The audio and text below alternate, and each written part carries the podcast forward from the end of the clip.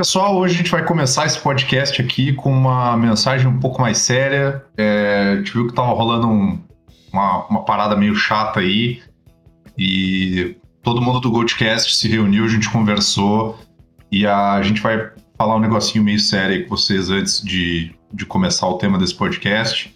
Então vou dar a palavra pro Alex aí, vai lá. Eu acho que todas as pessoas é, envolvidas, todas as pessoas que vão ouvir esse podcast sabem mais ou menos o que tá rolando. Rolou uma discussão no Twitter aí, na qual eu caí de paraquedas sem muito saber, não tinha muito conhecimento do que estava rolando.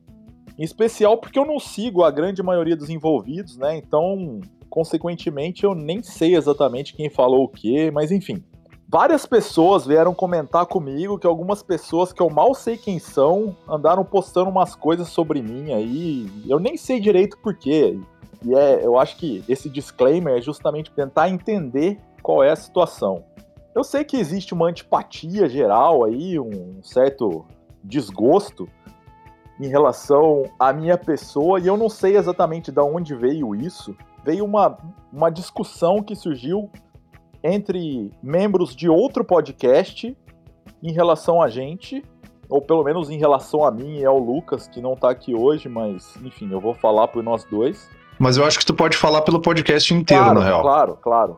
Se foi através do Goldcast, deve ter sido um mal entendido, porque, enfim, todos os meus posicionamentos sobre esse podcast, na verdade, eles nem são sobre esse podcast, são sim sobre o João, porque teve um episódio desse outro podcast que eles convidaram o João, que é geralmente o apresentador do Goldcast, para participar lá para falar sobre black metal. E eu sempre faço piada, pô, chamar o João para falar de black metal era melhor ter chamado uma caçamba de lixo, saca? Mas isso não tem nada a ver com o podcast deles e sim com o João. Enfim, é uma piada que eu faço com os meus amigos da mesma forma que, sei lá, eu faço com todo mundo aqui. E não tenho absolutamente nada contra esse podcast, muito pelo contrário, existem episódios que eu gosto muito, em especial sobre o Still Life do Opeth. Eles participaram aqui com a gente no episódio Power Metal, achei legal pra caramba, enfim. É, mas é, é, questão de gosto, né? Enfim, e se não for pelas minhas posições no, no podcast, no Goldcast em específico, deve ser por, sei lá, talvez pelas minhas interações com eles no Twitter e, enfim, se eu faço piada com eles falando sobre o top discos do Def deles, que tá invertido, né? Isso é uma questão de gosto pessoal, isso aí é meio que, sei lá, meio que meme. Enfim, eu até faço uma piada de que o Def sem teia de aranha no logo é o Def fake, é, mas isso é besteira, isso não, não deveria ser levado em conta. Ou mesma coisa o Iron Maiden, enfim, é uma questão geracional e tal. Quando os caras falam, ah, eu gosto mais do Brave New World do que do Killers. Obviamente eu vou aparecer lá indignado, mas, cara, isso é uma questão totalmente pessoal, assim. Eu entendo a importância que o Brave New World teve uma geração posterior à minha, da mesma forma que, sei lá, o X Factor teve um impacto para minha geração. E. Enfim, eu só queria dizer que absolutamente nada contra ninguém num nível pessoal. E, e eu acho que deram a entender que a gente é meio que contra é, um, um sistema em que as coisas a gente meio que se posiciona de uma maneira contrária a deles, assim. E eu acho que isso meio que é uma questão distorcida, porque pelo menos eu e o Lucas, eu, eu falo pela gente aqui, mas em nome do Goldcast todo, a gente não advoga necessariamente por um padrão de pessoas no metal, a gente advoga por um tipo de som, sabe? E eu falo, ah, eu gosto do metal que não é moderno, eu gosto do metal tradicional.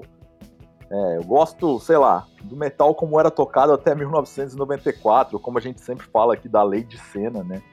É uma... Tem, uma, tem uma expressão que tu usa, inclusive, que eu gosto muito, que é, como é que é que tu fala? Liberal nos costumes, conservador no metal, né? É, é o que eu digo, né? Conservador no death metal. Se pra mim tocou e pareceu Bowl Thrower, eu tô me cagando sobre a origem da pessoa, gênero, orientação sexual, cor do cabelo, idade, localização geográfica, ou caralho a quatro, saca? Se não meteu cristianismo nem nazismo na música, eu tô de boa. E tendo dito isso, eu, eu acho que é tudo um mal entendido mesmo, e a gente até se propôs a resolver esse mal entendido.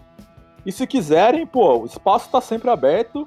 E se não quiser, tudo bem, cada um segue seu rumo, né? Mas o que, que rolou uma chateação mesmo foi justamente por levarem esse lance para um lado pessoal é, e por acusarem a mim e ao Lucas de incentivarem pessoas a agirem contra eles de uma maneira pessoal.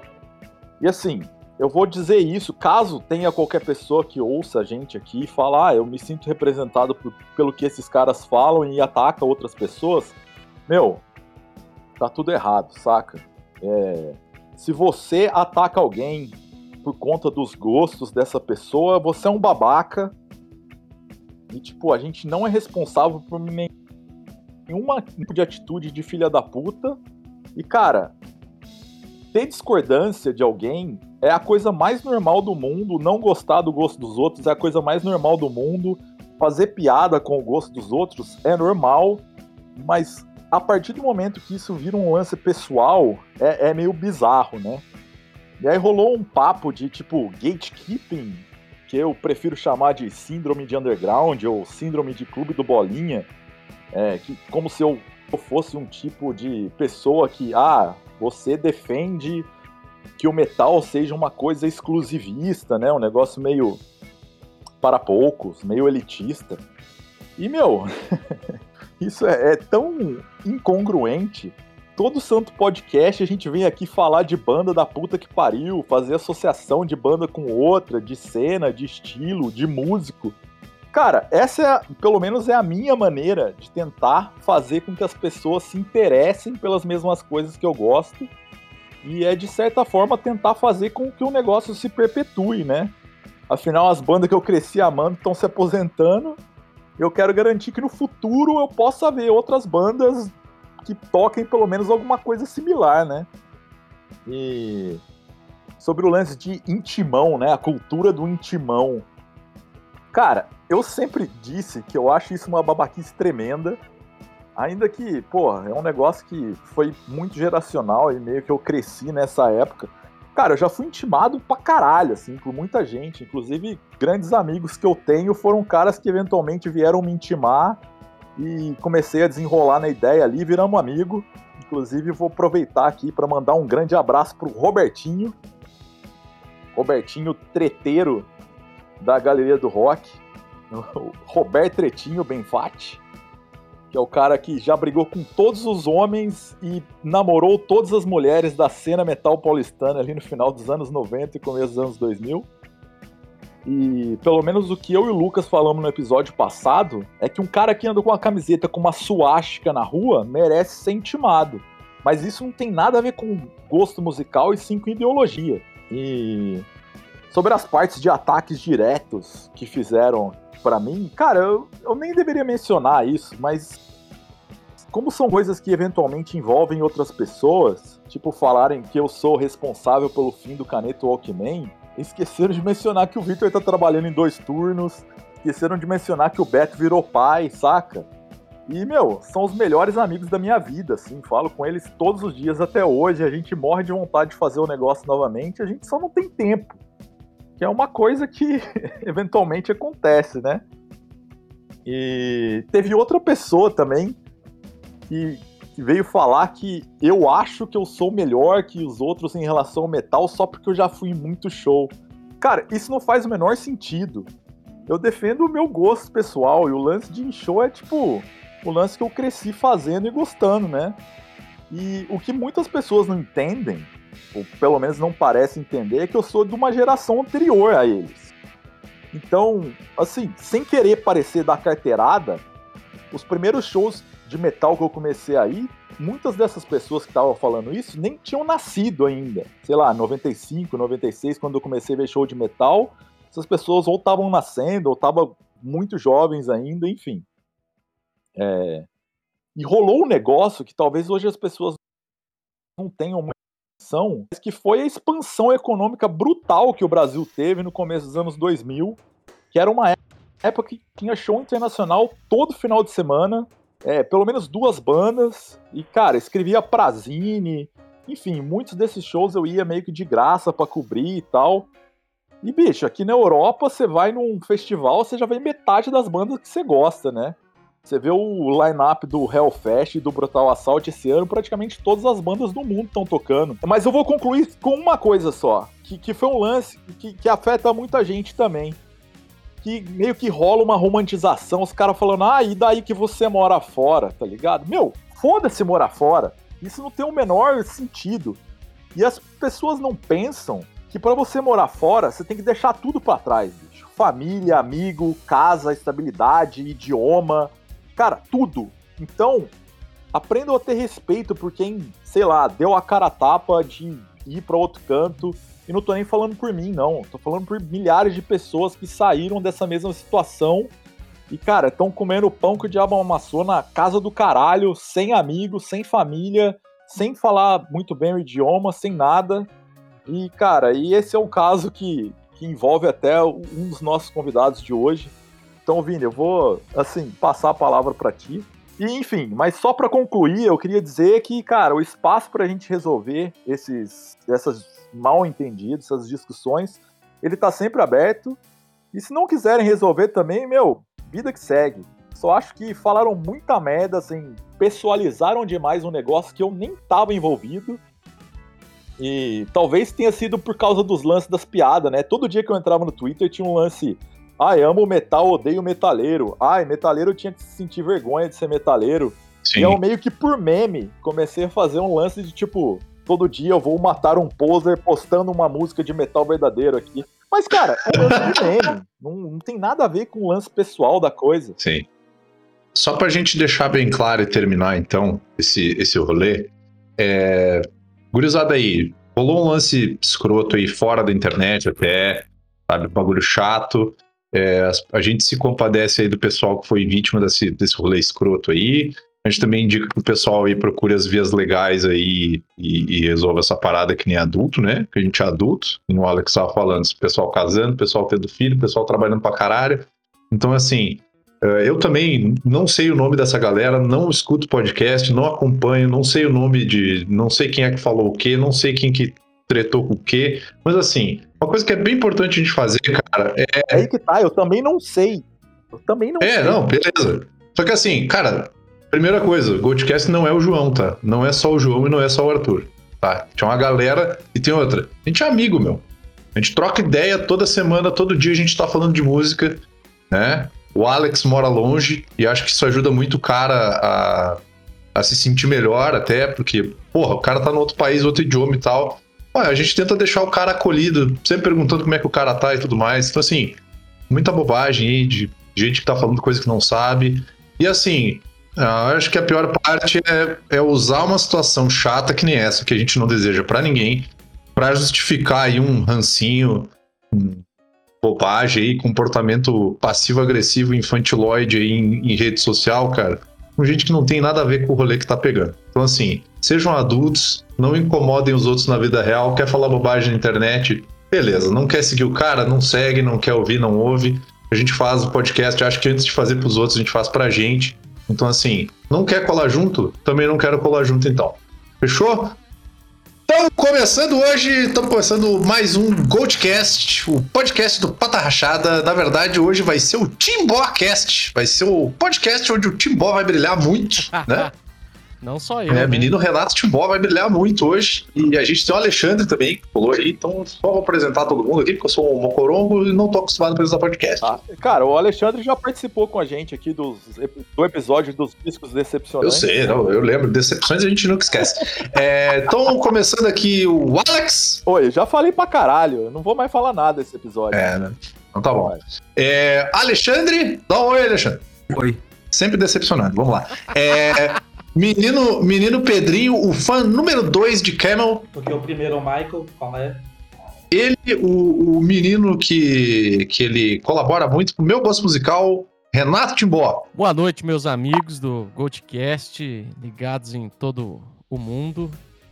É, tudo é prog e, claro, hoje nós vamos falar aí do das obscuridades do mundo do prog e, claro, também falar de algumas cenas peculiares que nós tivemos aí nas antigas, né? Do nosso querido rock progressivo? Tem guitarra é rock. Tá, mas se não tem, se não tem guitarra, também é rock. Ué, Tem te- Mas tem teclado é prog. tem teclado é prog. E eu sou contra tecladista, hein? Já quero deixar bem claro, eu tenho meus preconceitos, tá?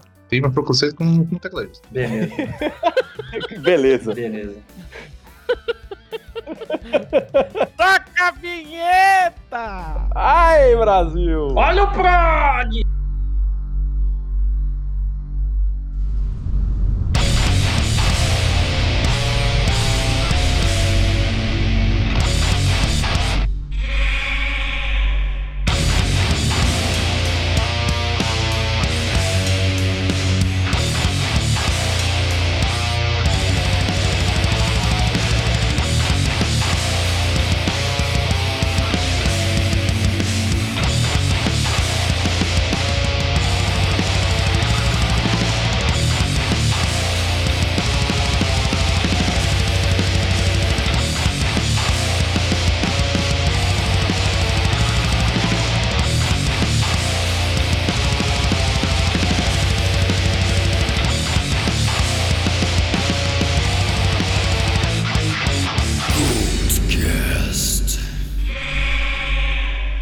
Estamos neste belíssimo episódio para falar um pouco sobre bandas do rock progressivo que estão fora aí do famigerado mainstream, né? É, falando muito de bandas antigas, né? Principalmente bandas antigas aí, 60, 70, até ali anos 80, dá para falar. Né? E cenas que acabaram proporcionando belas bandas, né? E belos discos mas que não, não são assim chegados da grande da- da- das grandes mídias, né? Ou do, do conhecer da galera. A série B, né? Digamos. Então, a série B do rock progressivo, né? Porque a gente tem é, muitas bandas aí de sucesso que estão aí na boca da galera, como é, né? Diz o Na boca do jovem, diz aí, o- do jovem já nem tanto, né? Progressivo já é meio coisa de velho. E o jovem estragou o prog. O né? jovem estragou lembrar tudo, né? mas esse é um papo para um, um papo para um outro programa. Exato. Eu tinha, eu tinha pensado a gente fazer por etapas, assim, de começar falando cada um Certo. falar uma banda. Cara, eu, eu só E- queria começar com, com, com uma coisa maior. assim. Então, mas deixa eu, deixa eu só terminar de falar Fala. a questão de que nós não vamos tratar de bandas do, do naipe de Rush, é, é, Genesis, King Crimson, é, Yes, Jethro Tull, coisas do tipo. Porque isso todo mundo já conhece, saca? Isso é já é meio que Exato. ó concurso.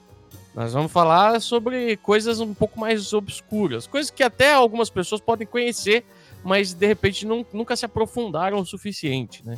E algumas cenas de, do, do, do- do prog que surgiram especialmente na Europa que merecem o, o nosso antes de qualquer coisa, só, só pra gente deixar bem claro que escutar prog já é ser série B.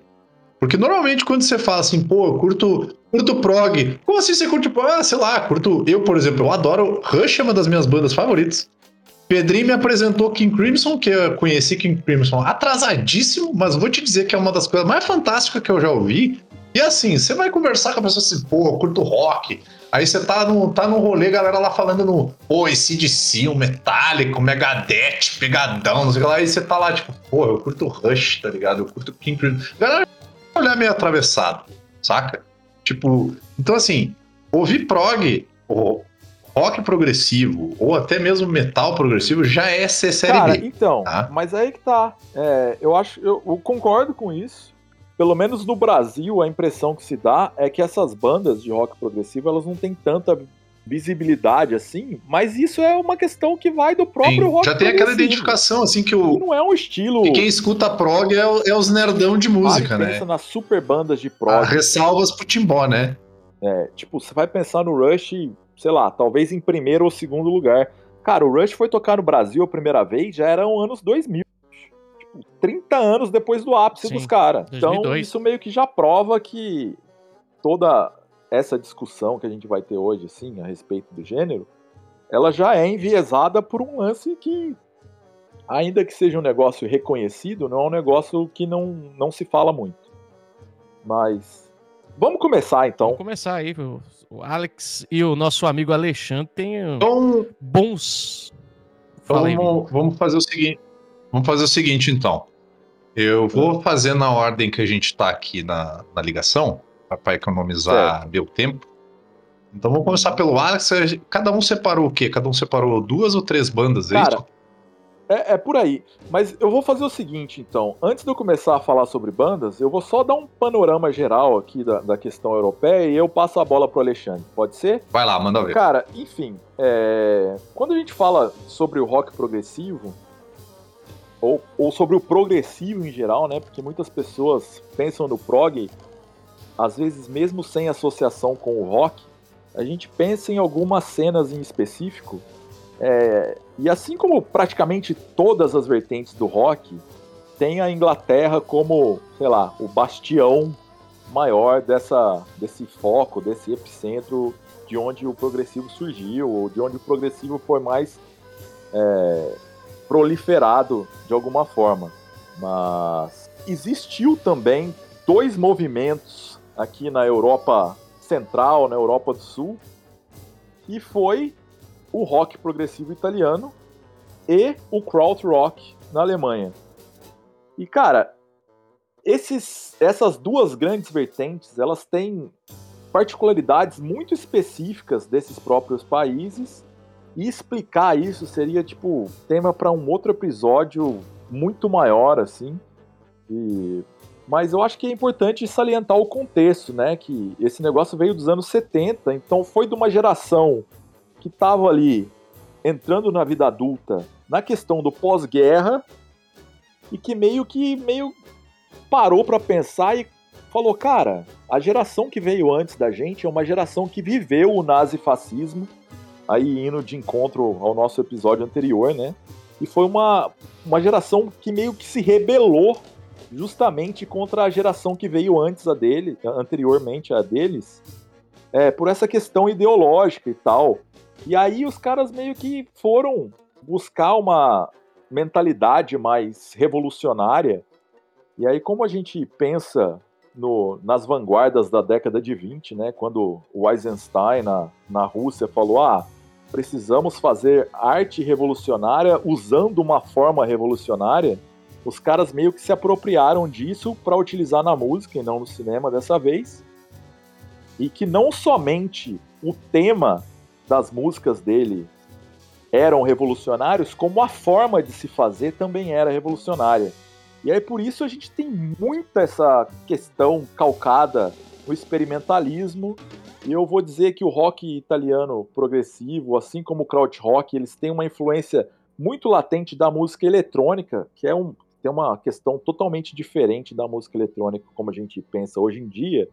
Mas enfim, foi o início ali, né? O início do eletrônico, o início das possibilidades do que, que é, de como fazer música, né? Isso eventualmente se perpetuou aí no metal. A gente pode até falar disso mais adiante. Mas pelo menos sobre o krautrock aí, para falar de algumas bandas principais, eu queria passar a bola pro Alexandre. Bola é tua. Obrigado. Desculpa por ter falado só oi da última vez, é porque eu não sabia o que falar, fui pego de surpresa. É, mas em relação ao que você falou aí, né? é, do, do- eu pensei exatamente hoje em falar mais das cenas italiana e alemã, né? Porque, pra mim, são as cenas que são menos conhecidas, né? Eu acho que o pessoal precisa, é, se eles estão pesquisando, né? Eles precisam focar nessas duas cenas aí. Porque as cenas da, da- a cena da Inglaterra geralmente é aquela que chega primeiro, né? Com as bandas aí desconhecidas e tudo mais. Então até separei algumas bandas aqui pra falar sobre elas, né? Não, não consegui chegar no consenso aqui de falar de uma banda ou duas ou três, então eu anotei, fiz uma listinha aqui de uns discos que eu gosto bastante. Mas eu né, não tenho tanto a acrescentar mais que o Alex já falou, bastante coisa, né? Aqui acho que você também falou que o, o italiano também tem um pouco de eletrônica, eu não sei se eu, se eu, se eu- se eu- você falou exatamente isso, porque se for não concordo, né? Porque eu acho que a cena italiana é mais, é, mais focada em música clássica, né? Já a cena alemã é uma coisa completamente é, oposta de, de todas as outras cenas de rock progressivo é, que existiam naquele momento, né? Porque ela, ela, ela tirava aquela influência do blues que vinha, né? da- da- o rock já nasceu do blues, né? Então eles, eles meio que deixaram de lado essa influência do blues, não todas as bandas, né? Porque tem bandas também que são tem uma, uma influência be- bem grande de rock é, psicodélico. mas o que diferenciou a Alemanha foi a ausência do blues e a introdução da música eletrônica. Então, isso eu acho até interessante a gente frisar já nesse comecinho, porque a própria definição de rock progressivo é uma definição que não dá pra gente definir, até porque se a gente define, ela deixa de ser progressiva, né? Porque o progressivo é exatamente você é, você parte de um, lugar comum, né? Que foi ali o rock psicodélico, o final dos anos 60, meio dos anos 60, né? E você vai expandindo, expandindo, expandindo. Mas quando você é, fala que o rock progressivo é isso, então ele não, não, não tem para onde ir mais, você já tá é, meio que deixando ele. Já é, tá limitando, né? Já tá limitando. Forma. Pois aí, naquela época não tinha essa limitação. Então os alemães, na minha opinião, né? Eles foram além é, em relação ao que os ingleses, italianos e, e é, os belgas, franceses também foram porque eles realmente é, tiraram a base, que era o blues, e fizeram uma base eletrônica. Então, por isso que eu acho que, que é um objeto de estudo muito interessante. Então, eu vou focar um pouquinho, daqui a pouquinho, quando voltar vez para mim aí, vou falar alguma coisa de algumas bandas da Alemanha e também de algumas da Itália, que são as minhas favoritas.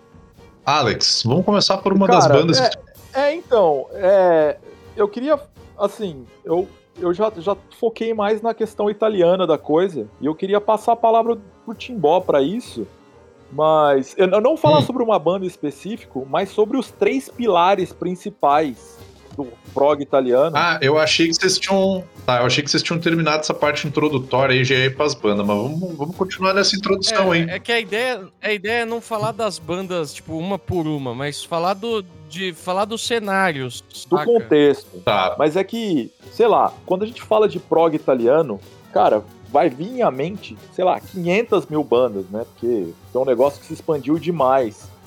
Mas eu acho sempre bom olhar pro, pros pilares principais, né? Assim como a gente fala sobre metal, a gente vai buscar as primeiras bandas. E ainda que todas essas bandas elas tenham surgido mais ou menos no mesmo contexto, é, eu acho que é meio difícil a gente não falar de três bandas que foram, sei lá, as principais na Itália, pelo menos aparentemente, que são as cenas tanto de Roma, quanto de Milão, quanto de Veneza, representadas é, respectivamente pelas bandas Banco del Mutuo Soccorso, a Premiata Forneria Marconi e o Leorme.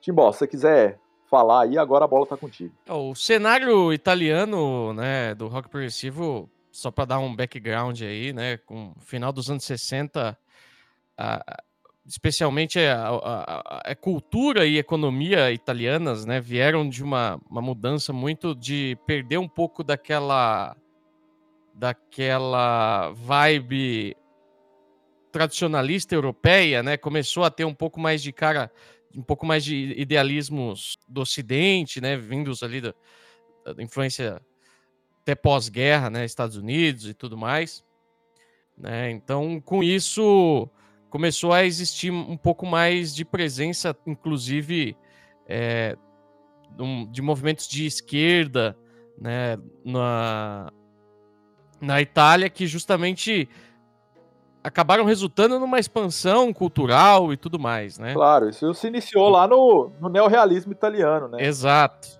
É, você tá dizendo que o rock progressivo é progressista? É isso que você tá dizendo?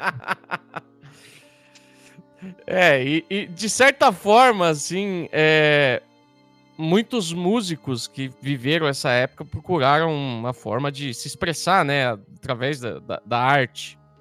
Né? Então, é, isso desde a galera que era músicos de conservatório, galera da música clássica, da música tradicional, né, europeia, erudita, de, de modo geral, né, até os, os cantores locais, né, o pessoal de, de compõe a canção, né, por si só. Então, muita gente começou a se juntar, né? E, e, e produzir conteúdo, produzir música é, de uma maneira aberta a estilos, né? E, e, e, também vem muito do conceito do progressivo, né? De você incluir elementos de outros de outros estilos, né? Então é, o rock progressivo italiano tem muito, tipo, você encontra, tipo, muitas músicas que usam violino, que usam outros instrumentos de tecla, né, cravo, flauta, flauta tudo quanto é instrumento que é, é você consegue imaginar, sei lá, música típica, vamos dizer assim, né, da, da, região, você encontra nas bandas de progressivo. Que é, que é aquele caráter mais experimental que existe no rock progressivo. Né? Exato. E um estilo de cantar que vem muito da- do, do lance do cancioneiro italiano, né? Assim, Sim, total. né? no seu... É muito importante mencionar o idioma, né? Sim, Assim, muitos desses discos do prog italiano, eles têm as suas versões em inglês, sim. mas aí já é uma tentativa de expandir, né? É tipo, era um, inicialmente era um negócio deles, cantado em italiano, e você vai ouvir, e, enfim, assim, pelo menos os temas também tem muito a ver com essa questão tradicional, meio folclórica do Sim. local, né? Sim. E, e aí, lógico, algumas das bandas aí que, que tiveram destaque, né? Como o Alex falou, né? O Banco del Mutuo Soccorso, ah, o Leorme, o Primeta Formineria Marconi, Melhor banda. né? O Il Balletto di Bronzo também, né? Várias bandas que tiveram seu destaque, é, t- houveram muitos grupos que se formaram naquela época que às vezes lançavam um disco e acabavam, às vezes não chega- chegavam a fazer shows e ter demos prontas, mas nunca lançaram um, um- um álbum propriamente. Então foi um movimento de muita produção artística, né? No- no- nos, an- É. nos anos 70. Eu acho isso de lançar um disco só e acabar a coisa mais charmosa do mundo. E, claro, um dos, um dos maiores exemplos do sucesso fora da Itália é o Premiata Forneria Marconi, né? Que teve possibilidade de fazer colaborações com grandes nomes do, do, do progressivo mundial, né? Um, um exemplo que eu tenho um cara chamado Peter Sinfield, que trabalhou com King Crimson, com Emerson Lake Palmer, com, como um Aí já letrista, trabalhou né? na série A do prog, né? É, e aí ele chegou a trabalhar com o Premiata também, fazendo é, uma espécie de tradução barra adaptação né, de letras do, premi, do Premiata pro, pro inglês, Uhum. né? E claro, acabou fazendo com que a banda tivesse uma pequena mudança, né, no, no, no seu estilo, começou a abraçar um pouco mais a, a vibe ocidental, tanto que tem eu tenho um, um disco em vinil do Premiata que eu comprei no fim de semana passado, inclusive, um achado, paguei 10 reais, Caralho. que é o Chocolate Kings. Mas se a série B paga mal, é normal ser desconto. E. Não, e foi assim, um- e é uma história engraçada, porque eu tava no. no, no- é, um- tipo uma espécie de um sebo, né? E eu tava lá fuçando caixas e caixas de disco lá com a minha namorada, Natália, um beijo, amor. E. e de repente começou a tocar um progzão, sabe? Eu. E aí eu levantei assim a cabeça e falei, caralho, esse som aí é foda, né? E letras em inglês e tal. E eu falei, pô, o que, que deve ser isso? Será que é tipo só Machine ou alguma outra coisa diferente e tal? Aí eu fui ver o que que era e eu bati, e aí era Premiata Forneria Marconi, tá Eu conhecia mais de coisas do Premiata já em, italiano. de- em italiano, né? Os, os clássicos e tal, né? Então, eu fiquei meio surpreso, assim. E aí eu depois eu fui escutar mais coisas e realmente tem um, um momento da carreira dos caras que eles fazem essa transição do italiano pro inglês. É, a questão do Premiata, né, ter feito discos em italiano para depois em inglês, eu acho que é muito um lance de os caras começaram, né, dentro de uma de uma cena que existia na Itália e depois de um certo tempo enxergaram que existia uma uma possibilidade de levar o trampo deles, né, para fora. Exato. Não só começaram numa cena, eles começaram uma a cena. cena, é, é. Porque não se tratava necessariamente de fazer um rock como era feito no outro, em outros países do mundo. Se tratava de fazer a versão deles daquilo, né? E, enfim, o Alexandre mencionou, né, que tinha muita influência da música Só clássica. pra falar do Premiato e- aqui, o, já no ano seguinte ao lançamento do primeiro disco deles, eles já estavam com dois discos gravados, né? Eles relançaram já em inglês no ano seguinte, em 73. Então, assim, não foi uma coisa do tipo eles começaram em italiano e depois de algum tempo eles passaram a cantar em inglês, eles regravaram os discos deles já no ano seguinte ao lançamento em inglês para alcançar o mercado, porque obviamente o pessoal percebeu que, que aquele tipo de som é, era a mesma coisa, mais ou menos, né, do que estava acontecendo na Inglaterra. então que eles teriam um, um, um público maior se, se cantassem em inglês, mesma coisa pro Kraftwerk também, né? Até o, os próprios Beatles também saindo completamente do assunto, eles também gravaram é, músicas em alemão naquela época, né, anos 60, puramente Sim. por questão É, de, de cara mercado. tocava em Hamburgo pra caralho, né?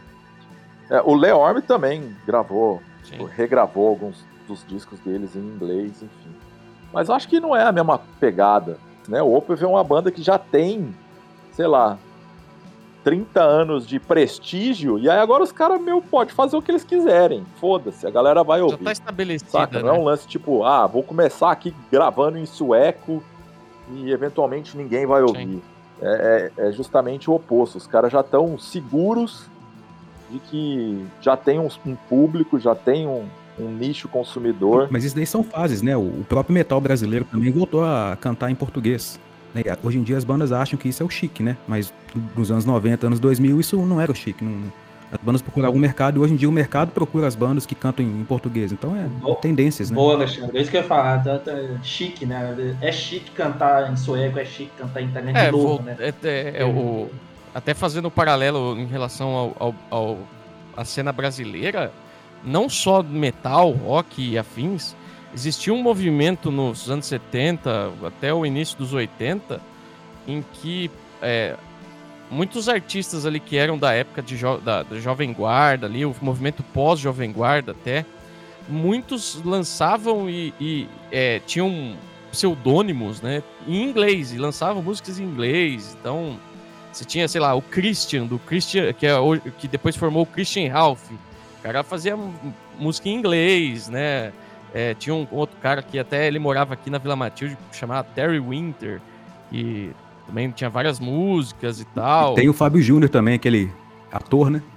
Ele também lançou um disco como Mark Davis, em inglês.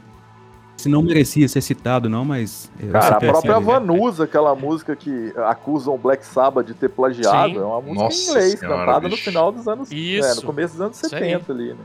E eu concordo com essa fanfic aí. E, bom, aí o- né, o Alex citou aí o Leorme também, né, com a banda que fez bastante esse movimento e tem também bastante coisa diferente, né, em termos de, de, de instrumentação e experimentação. O, o Banco del Mutuo Socorso, que eu, é, eu não tinha ouvido nada até hoje, e aí Caralho, hoje aí eu você pa- errou parei pra demais. escutar algumas coisas. Pois é, aí hoje eu parei pra escutar e, meu, um monte de coisa legal. E é uma Home banda que fudida. tem discos. E tem, e tem discos que tem duas versões, né? Em português e, Tem, e- tem. em português não, em Italiano italiano e e inglês. Sim. Ah. Cara, é. Eu acho que o, o Banco del Mutuo Socorso é, é, tipo a banda principal da região de Roma. E, e, cara, existe tipo umas peculiaridades assim. A gente para e pensa no dizer que para e pensa é foda, porque eu acho que as pessoas não param e pensam no prog italiano no geral. Mas Sim. é que existiam essas cenas locais, assim, né? E aí a gente para e pensa, tipo, em Roma, tem lá o Banco del Mutuo Socorso, mas aí tem as bandas que vieram depois, tipo, o Quella Vecchia Locanda, e aí você vê que em Milão, que tem a Premiata Forneria Marconi, depois vai ter o Aria, que é outra banda que eu acho que a gente que merece ser falada aqui. Na minha lista também. E, e, e, cara, Fantástico. é muito legal que existem, por exemplo, essa cena de Roma, em geral, ela é muito mais cinematográfica do que necessariamente as outras. Assim. Ela, ela tem uma questão narrativa nas músicas, é, pelo menos as bandas principais ali, de que isso meio que se aproxima de uma narrativa cinematográfica, que é um assunto que eu vou retomar depois aqui, com uma banda que eu já até sei que o Alexandre vai torcer o nariz, porque a gente já- até deu spoiler disso anteriormente aqui nas, nos nossos bastidores. Mas é, é, é, eu acho muito legal como a gente fala, ah, o progressivo ele não. O lance era não se encerrar em si mesmo, mas não se encerrava não somente na música, né? O lance era a forma também. A gente vê as capas dos discos, tipo Uhum. arte, as artes gráficas. Cara, elas são muito importantes, essas colagens, essa questão renascentista. É, a toda a estética do prog italiano, ela também vai muito de encontro com essa busca pela expansão da música ainda trazendo referências clássicas e apropriando isso para uma nova roupagem mais Sim. revolucionária. É, e, e é interessante que você pode pegar, é, às vezes, o disco de uma mesma banda, né? é, as músicas de uma mesma banda, perdão. E você pode encontrar, tipo, tudo quanto é tipo de estilo, de mistura, tudo no mesmo disco, saca? Tipo, banda que mete meio, uma coisa meio jazz fusion, e aí tem hora que vira meio uma vibe meio folk, uma vibe meio com rifão de guitarra, uma coisa mais dramática, assim, é, meio lá Vandergraaf Generator, né? Uma coisa que. Outras coisas que são mais. é, íntimas, vamos dizer assim, uma coisa mais íntima de, de- do cantor em si, né? Da, da- do vocalista tá um- ter um certo destaque, né? Coisa psicodélica, coisa que até, tipo, sei lá, proto-metal, tá ligado? Umas coisas assim. Você pode encontrar de tudo, às vezes, no, no mesmo disco de prog italiano, saca? Isso é, isso é uma parada que é, é muito louco e a união de diferentes é, formas de arte, né? Que é o que você falou. É o negócio, é o cuidado com as artes das capas, é, a- é toda essa loucura que é a, a música com diferentes instrumentos, é, os clipes, é, até mesmo a, os shows, se você vai ver algum show, mesmo hoje, as bandas já mais velhas tocando, você vê que existe uma certa, um certo cuidado com a produção e tudo mais. Então, tipo, é um, é um negócio muito voltado à arte. Cara, mesmo, né? isso vai culminar em casos específicos como o Goblin, né? Que é uma banda que tem uma relação aí com o Dario Argento magnífica, né? Fez as trilhas sonoras do Profundo Rosso, do Suspiria, isso ainda na década de 70. É, aí nos anos 80, alguns dos caras do Goblin fizeram a, a trilha do Tenebre. E, cara, e tipo, a gente fala, ah, é um negócio que a gente para e pensa nos anos 70, mas o filme Sleepless lá do Argento, que o Goblin fez a trilha, já é anos 2000. Ou seja, os caras estão, tipo, os caras se reuniram depois de 30 anos do ápice para fazer o que eles faziam anteriormente, né?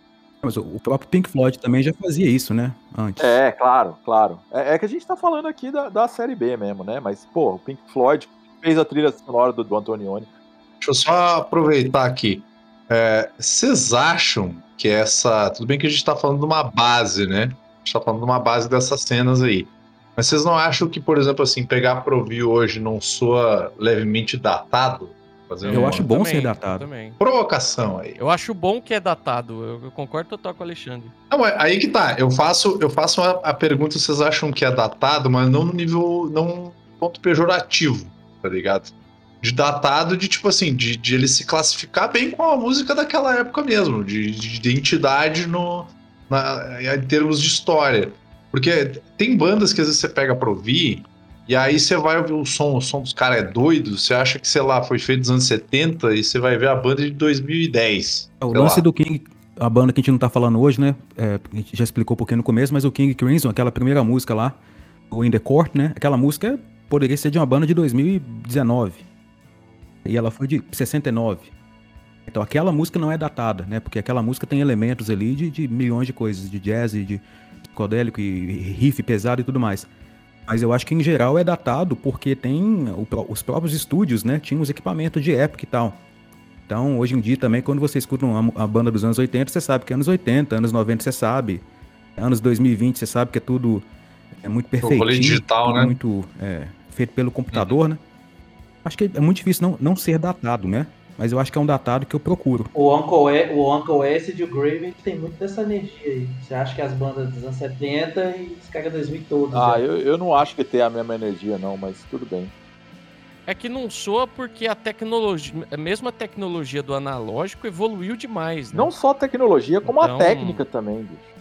É, a técnica também, né? Hoje você tem, tipo, hoje a galera que trabalha com, o analógico. A forma de se gravar hoje em dia é Exatamente. diferente. E outra coisa que também eu acho que é, cai um pouco nessa vibe que o Vini falou sobre ser datado, é porque, especialmente no, no prog italiano, você tinha o uso de instrumentos extras que hoje a gente quase não ouve falar, tá ligado? Então, tipo, banda que, meu, os caras metia, tinha bastante violino, bastante é, instrumento de tecla diferente, é, bandolim, que, né, e outros instrumentos mais típicos italianos. Cuica. Né? não, cuica não.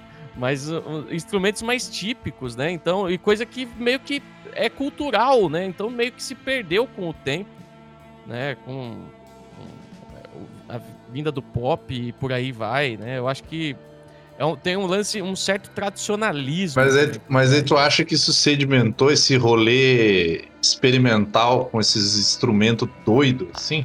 Pô, essa, essa mistureba com música clássica, música folclórica, de desenterrar aquele instrumento daquela vila lá do não sei aonde, lá do não sei Não, o quê. É porque é porque isso, isso na essência é o que é o progressivo do rock Aham. progressivo. É que a gente tá acostumado e, fa- e fala às vezes até em outros podcasts sobre metal progressivo. Metal progressivo não tem nada a ver com o que é o, o, o- o conceito de rock progressivo, o conceito de, de, de movimento progressivo, né, de arte É. como um todo. né? Mas é, ah, cara, aí eu, aí eu queria mencionar uma coisa também, né? A gente, já, que- já que a gente tá falando de bandas italianas, eu acho que é um lance que eu tava pensando muito nisso hoje. Que era que as bandas de metal progressivo, elas não necessariamente remetiam às bandas de rock progressivo. Isso meio que foi um lance Verdade. que surgiu meio à parte. Mas por outro lado, você vai ter influência desse do rock progressivo, pelo menos no lance da Itália, em outros estilos de metal. Por exemplo, a gente para para pensar em bandas como o Museu Rosenbach, que é uma banda que lançou um EP chamado Zaratustra, é um EP pequenininho assim. É, é uma banda que fica numa região ali, quase chegando na França, ali do ladinho de Mônaco. E cara, essa é uma banda, se você vai ouvir, você vai ouvir muito de Rainbow ali, você vai ouvir muito de, sei lá, é, dessas bandas é, do rock clássico, do metal clássico, Deep Purple e tal, ainda que eles sejam bem mais progressivos, e muito também é, é importante mencionar, cara, nos anos 60 e nos anos 70, muitas dessas bandas italianas, os caras meio que abordavam essa temática satânica que posteriormente, na própria Itália, foi utilizado tipo em bandas como o Death SS, que já é metal assim, né? Já é, sei lá, proto doom, proto black metal. E, e que tem muita essa influência. O Death SS é uma banda que, cara, você pode ver ali e fala, porra, não, Steve Sylvester é um cara que com certeza teve influência desse é, rock progressivo italiano, ainda que ele não toque nada progressivo, mas que flerta com o Doom, que flerta com o Heavy, que flerta com a, o First Wave of Black Metal, e aí depois saiu Uhum. o Paul Chain, que tocava na banda, né, o Paulo Catena, e fez outra banda de Doom também. Então você vê que tem um pé ali, mas não pro metal progressivo. E eu acho isso muito louco. Muito. Eu acho lá. que o metal progressivo é, um- é um- é uma nomenclatura muito errada.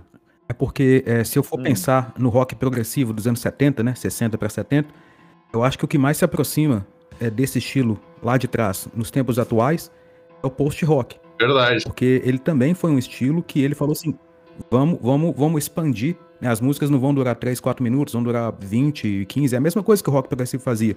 Vamos trazer mais instrumentos, vamos fazer a coisa instrumental e tal. Não tem nada a ver um estilo com outro. Mas eu acho que a base é a mesma. A base que eu falo não é, não é musical, porque a base do, rock progressivo é a questão do blues, música clássica, é, jazz e tudo mais. O rock, é, o post-rock não tem nada a ver com isso. Mas eu acho que é- o, o preceito é o mesmo, sabe? Vamos expandir e sem limites. Tanto é que uma banda não necessariamente vai parecer com a outra no, no post-rock. Já no metal progressivo é a mesma coisa. É a questão da atmosfera, né, cara? Eles, eles pegam aquela atmosfera que algumas músicas. Você pega aquela Island do Queen Crimson, por exemplo. Aquela música é maravilhosa e ela tem uma atmosfera pesada. Aí o post-rock pega muito disso, né? A questão de flertar com a atmosfera. Cara, acho que isso aí que o Alexandre falou até de uma certa forma explica um sentimento que eu tinha de gostar, de querer ouvir metal progressivo e de querer e gostar de ouvir o post metal também, né? Que tem essa essa similaridade assim, interessante, cara. Até complementando aqui, eu acabei achando aqui, sem querer, uma, uma aspas aqui do Franco Mucida, que é o vocalista do Premiata. né, que eh, ele fala assim, né? Progressivo é uma mistura de três elementos: a música, a improvisação inspirada no jazz e a composição no estilo clássico. Esse coquetel é interpretado de maneiras diferentes em cada país. Na Inglaterra, por exemplo, prevalecem as influências celtas, rock e blues. Na Itália, temos que lidar com nossa tradição clássica, o melodrama, Respighi, Puccini, Mascagni, mas também todos os compositores clássicos contemporâneos. E aí é nesse legado, na opinião dele, que se esconde o que faz o prog italiano ser conhecido. Total. Total. Eu até também separei aqui também uma, uma listinha de bandas aqui que eu queria mencionar. É. Não são rock progressivo, mas tem bastante coisa em comum, que o próprio Frank Zappa também, né? Ele tem aquele disco, descasso dele, Hot Rats, né, de 69. Ele é mais jazz do que prog rock, mas tem, tem elementos ali que é, são, são, são é, parecidos. A banda também, o Mahavishnu Orchestra, né, Orchestra, ela tem, também tem um disco de 71, um jazz fusion também, mas tem parte que é prog. Então, é, tem coisas que são um pouquinho mais pro jazz, aí você não considera como rock progressivo. Tem coisas que são mais pro rock progressivo, você não considera como jazz.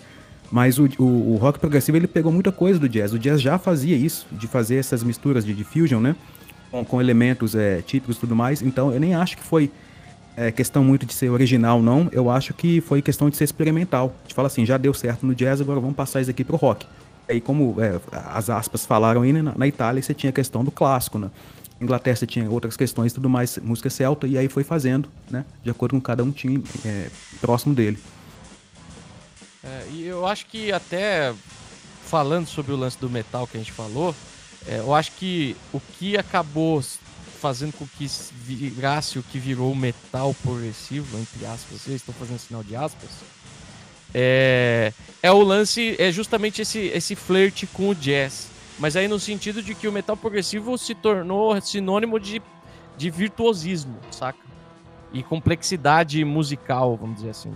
Então, tipo, você vê uma banda lá que faz música com, com muitos contratempos, mudança de, de andamento, é, mudança de compassos, né, e tudo mais. Aí já vira progressivo, porque já, já criou essa complexidade, né? Então, é, quando na verdade o progressivo é, é, é muito mais do que isso, né? Tem todo um lance cultural, né? Pega o Camel aí, cara, dessas bandas progs aí, era, se for tecnicamente falando, talvez é a banda mais tranquila em nível de virada, em nível de complexidade técnica, mas a mistura que os caras fazem, e é, é o que o Alexandre falou, a questão de atmosfera, é prog, sabe? Você não precisa ser técnico. É, é, é, os caras souberam fazer a parada sem precisar necessariamente ser técnico demais ou coisas do tipo, fraga. Sim. É, mas se a gente for falar de Camel aqui, pode cancelar todas as outras bandas do podcast aqui, que eu acho que o Camel dá muito mais caldo que todo o resto. eu acho que o Alex vai falar também dessa banda, não sei, mas o Magma, né? Que é a banda francesa, que também não tá nessas cenas. É, o Magma. Mas o Magma, os caras criaram um, um idioma também, né? Então, assim, o experimentalismo ele vai não só né, naquilo que a gente já citou, mas até a própria linguagem mesmo que é usada na, na, na música, né? O cara criou uma linguagem nova. Então é, é coisa de gente maluca, não sei se é droga, não sei se é experimentalismo, o que, que é. Mas o, acho que o foco não é no virtuosismo, o foco é em fazer coisas é que, forma, que, não existiam né? ainda. Né? Exato.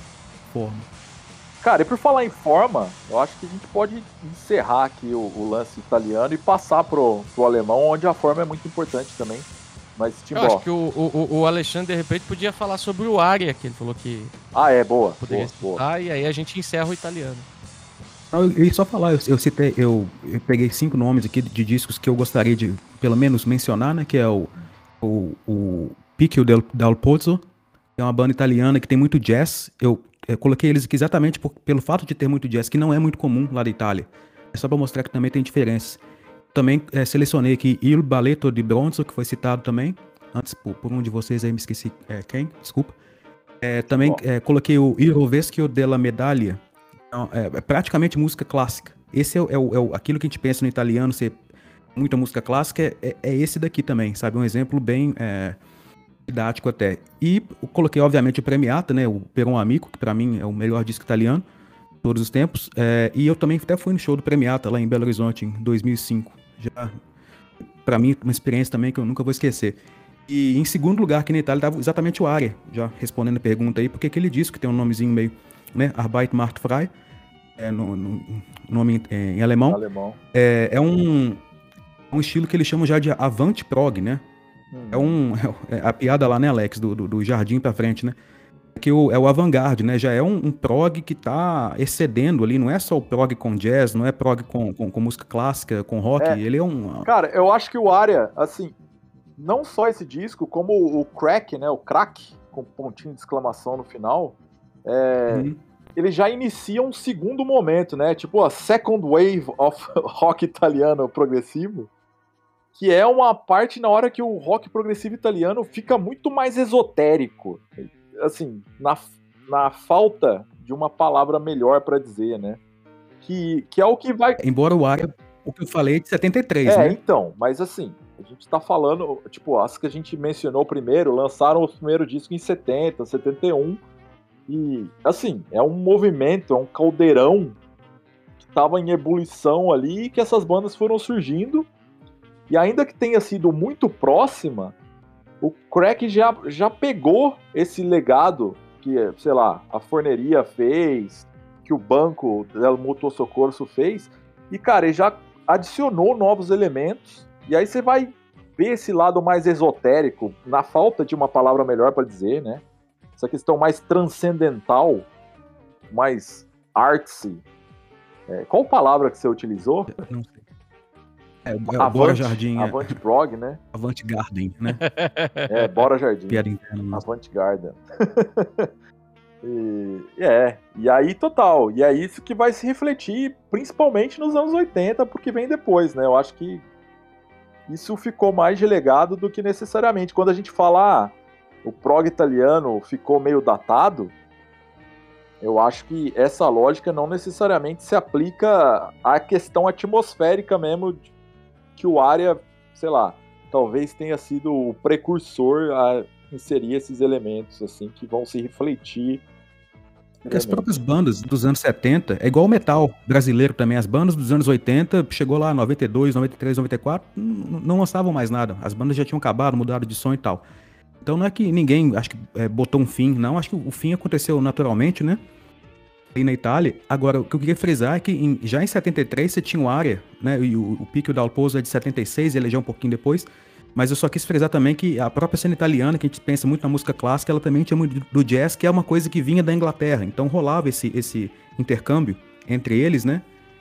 E eu acho que quando já chega nos anos 80, porque pelo fato aí da- das principais bandas já terem é, encerrado as atividades e tudo mais, eu acho que é outra coisa. Foi aquilo que eu te disse antes aqui, da gente começar em off, né? Que pra mim nem, nem, podia, é, nem precisa chamar de rock progressivo mais, né? Mas depois, se você quiser, a gente vem nessa polêmica aí. Tá. Boa. É, vamos passar pro, pro crowd rock, então. É, Alexandre, você já tava com a palavra aí?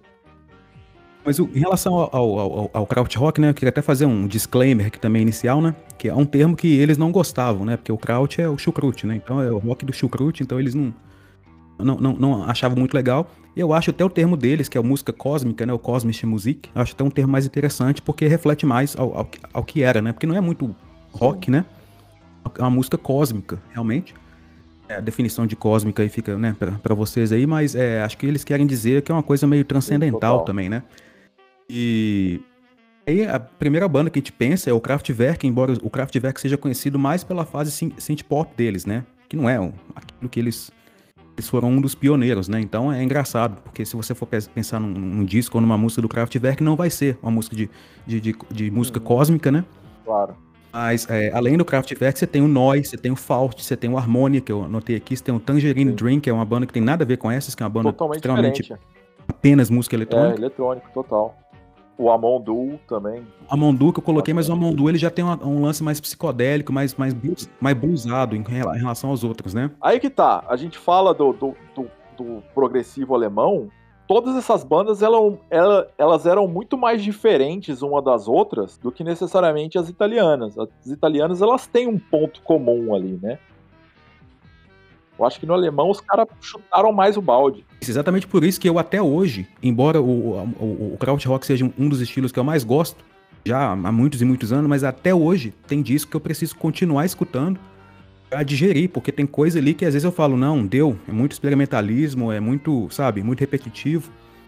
tem discos que eu gosto exatamente porque são experimentalistas ou porque são repetitivos. Então, assim, é, cada hora eu tô, eu tô com um sentimento diferente para algum disco que eu já conheço há 20 anos.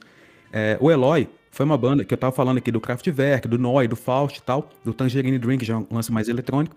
Mas eu fiz questão de colocar o Eloy aqui na minha lista porque já é um lance mais Pink Floyd. Já é um prog com, com aquilo que eles chamam de space rock, né? Que é aquela coisa mais é, viajada, né? Ele tem, ele é mais acessível, ele tem solo bonito de guitarra, ele tem momentos mais, mais, mais lentos, mais melódicos, né? O, tanto o, aquele disco Ocean quanto o Silent Cries também, que são 7779, que é uma, uma fase já mais final ali dos anos 70. Mas até nisso a Alemanha também tem um representante, que é o, que é o esse, esse, esse lance meio Pink Floyd assim, do, do prog, né? De ser uma coisa mais, mais bonitinha, mais acessível. Mas em geral, o, o, o prog alemão, né? Que eu nem gosto de falar que é prog rock, porque tem coisa lá que não é rock. O Kraftwerk, por exemplo, era música eletrônica, né? O Tangerine Dream também é uma coisa que é, é eletrônica e praticamente meditativo, né? Coisa meio minimalista. O Noi também, coisa repetitiva, rítmica, minimalista. Não tem muita coisa de rock ali neles, né? Então, por isso, só para finalizar aqui da minha parte, eu acho que o, que o Krautrock, né, ou, ou a música cósmica alemã, eu acho que é o estilo que mais tem que ser estudado. Porque ela requer, às vezes, que uma mesma pessoa continue muitos anos escutando o mesmo disco até que ela tenha uma percepção diferente sobre ele. Cara, pode crer. E aí a gente fala de influência no metal, é... me vem à cabeça o Mayhem, cara. Que o Euronymous e o Billy Messiah lá, o Billy Cockroach, foram bater na porta da casa do cara do, do Tangerine Dream, falando, cara, a gente ama o som de vocês, a gente quer que você faça a intro do nosso disco. E aí ele pegou um. Ele falou: Ah, cara, não tem como eu fazer nada agora, mas tem uns B-sides meu aqui, dá uma olhada na minha estante, aí você acha qualquer coisa. E aí que o cara pegou o negócio mais aleatório lá, falou: Ah, ouve isso aqui. Pegou a primeira fita, assim, e pôs pra tocar, e os caras do Mayhem adoraram, assim, e é a intro do Death Crush até hoje, né? Quer dizer, é a intro do Death Crush, então, consequentemente, será até sempre, que é a Sylvester Unfang. Essa história é maravilhosa e engraçado que o Mayhem não tem nada a ver, né? Com... É, não, total. Mas a gente para e pensa, cara, a influência que esses caras tinham, que transcendiam o metal, é muito grande, né? Pô, a gente tem essa visão meio romântica do black metal, mas aí você vê os documentários, os caras falando, meu, a gente ouvia techno e eletrônico, e aí quando os caras falam isso, a gente meio que tem uma visão, pô, os caras estavam ouvindo, sei lá, DJ, aquele do sapinho lá, né? DJ Frog. Crazy Frog. Crazy Frog. Boa, Timbó. Mas não era, uns bagulho tipo Tangerine Dream, tipo Kraftwerk. Eu também queria fazer um fazer um adendo aqui, que eu acho aquela música do Noi, que é de 72, a Halo Galo. Eu acho que ela é uma das músicas que define o krautrock, por mais seja uma tarefa impossível, mas se eu fosse citar umas duas ou três, eu citaria é, você ela. falou isso só por questão clubística, né? Falar do Galo. Nem é, mas gostaria que fosse, sem, sem barrismo. Barrismo tá liberado, tá, Alexandre? Não vou falar. Mas ela, se tem alguém aí que tá meio perdido, né? H-A-L-L-O-G-A-L-L-O, Ralô Galo. Alô, Galo. Não tem nada a ver com o meu time, mas eu acho que ela meio que define, assim, um lance, assim, que é minimalista, que é, que é rítmico, né? Repetitivo, psicodélico, eletrônico, rock, tem tudo ali. Para mim é o, é o, é o, talvez a definição mais próxima que eu consigo pensar. Boa. E, e cara, é, a gente vai ver, existem muitas bandas falsamente rotuladas como, sei lá, crowd rock também, né? Eu acho que quando a gente para e pensa, ah, a gente pensa no, no Birth Control, que é uma banda que, que ficou muito mais famosa, ainda que não seja uma banda de crowd rock, sim uma banda de hard rock. É, mas por alguma por algum acaso do destino, por eles estarem no mesmo país, mais ou menos na mesma época, eles são muito associados à cena. E aí, certamente, tem uma influência maior no metal, né? O próprio nome da banda Gamma Rave. Não, que você comentou que tem banda aí que tem influência de hard rock, né? Tem muita banda de, de, de prog que tem influência de, de, hard rock, né? Já citamos aí o, o Rush hoje, né? Vou dar spoiler não, certo. mas você vai falar de uma outra depois. Que é o Rush da série B. Rush da série B. Eu até coloquei na minha lista também o Atomic Rooster, que é a banda inglesa, né? É um disco que ele, ele é mais de hard rock, né? mas ele também tem elementos prog, mas não dá para chamar de prog. prog. também tem, porque tem esses, esses estilos todos, eles se comunicavam muito bem. Atomic Rooster que toca aqui em Bremen no Meisenfrei, ano sim e outro ano também. O, o Buff Control tocou também no Meisenfrei uma vez. O Meisenfrei, pra quem não conhece, é um, é um, é um botequinho de esquina que tocou lá o Buff Control, porque ninguém liga para eles hoje em dia mais, porque como nós falamos aqui no começo, só os velhos que escutam prog, né? Cara, o Meisenfrei é o bar mais legal do mundo. Só queria dizer isso. E fica o convite a todos os ouvintes. O Atomic Rooster também, sem barrismo. Convite a todos os ouvintes. Vim aqui conhecer o Meisenfrei e tomar uma cerveja comigo lá no Blues and Rock Bar. Bom, saindo da Alemanha, eu vou agora para terras britânicas para falar um pouquinho de uma cena que é, influencia e gera e, e tem lançamentos, né, no, no, que se tornou um estilo, né, é, até hoje, inclusive lança, é, saem bandas lançando discos, que é a cena de Canterbury, né, que é uma cena musical que existiu na Inglaterra, na cidade de Canterbury, né, entre os anos 60 e 70, que se relaciona muito com o que é, também passou a, a, ser visto como um pouco da cena psicodélica né, do, do é, da, da Inglaterra, mas que tem muitos elementos progressivos também, é associado diretamente ao rock progressivo, né, que também é, misturou jazz, rock psicodelia, né, então gerou bandas que não são muito conhecidas, né, mas que é, tem, é claro, tem algumas que são grandes, né, como é o caso do Soft Machine, né, que é considerada a banda, a principal banda do, da cena de Canterbury, que a partir dela nasceram várias outras bandas, né? E foi um estilo que acabou saindo da Inglaterra e influenciando música por todo, por todo o mundo, praticamente. Né? Na Itália então... também, o Pico do Alposo foi influenciada. Com aquela, Exato. É, aquela coisa que eu falei, que eles são de 7 e meia, né? Então deu tempo de sair da Itália, ir para Inglaterra, voltar para a Itália e influenciar eles de novo.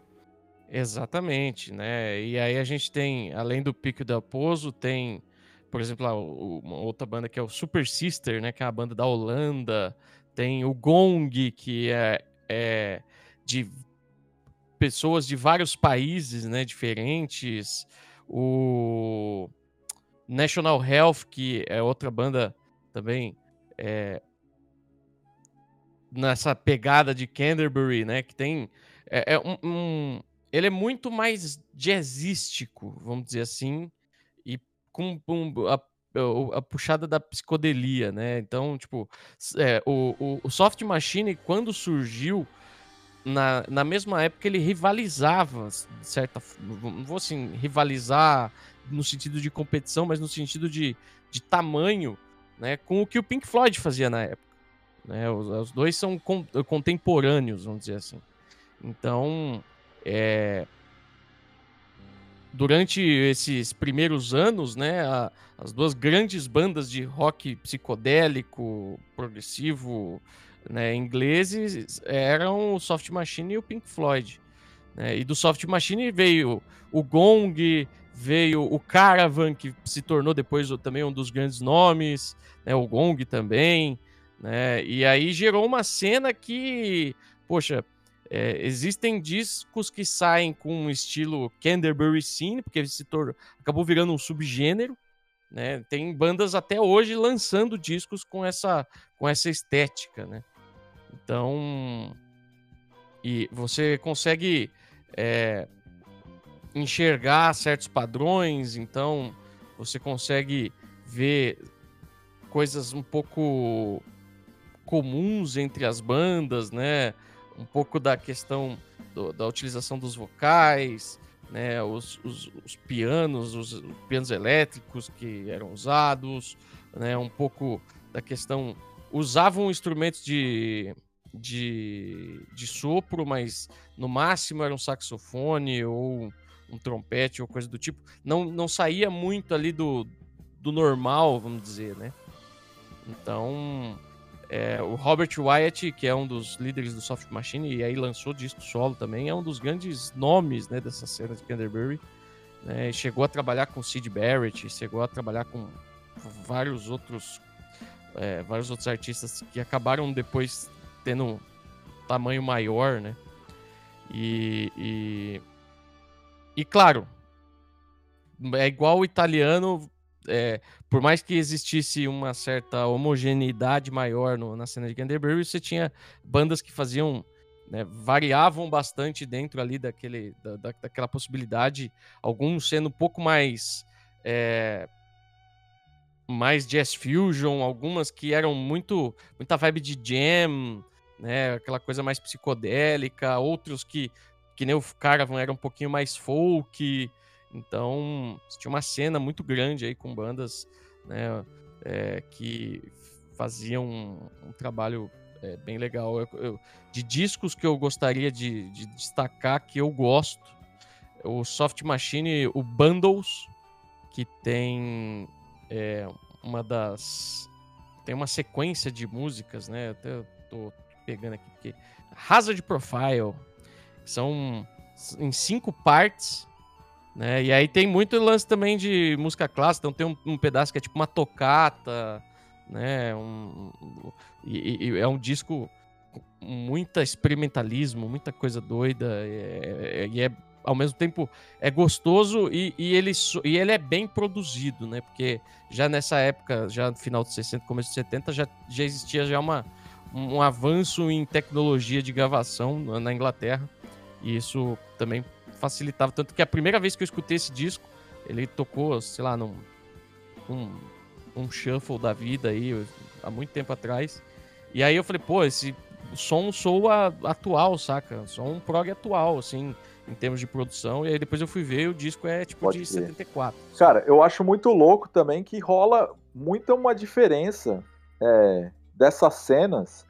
Como a gente falou no lance da Itália lá, ah, tinha essas cenas meio locais. Na Inglaterra, você vai ver que as bandas, tipo, quando a gente para e pensa no rock progressivo, sei lá, da forma como ele é hoje, a gente sempre vai pensar na cena londrina, principalmente, né? Tipo, você vai ver King Crimson, o Yes, Sim. o próprio Genesis, que não é necessariamente de Londres, mas é da região. É, aí tem o Gentle Giant, que também é, é de Londres, mas que a gente poderia falar sobre é, o Gentle Giant aqui também.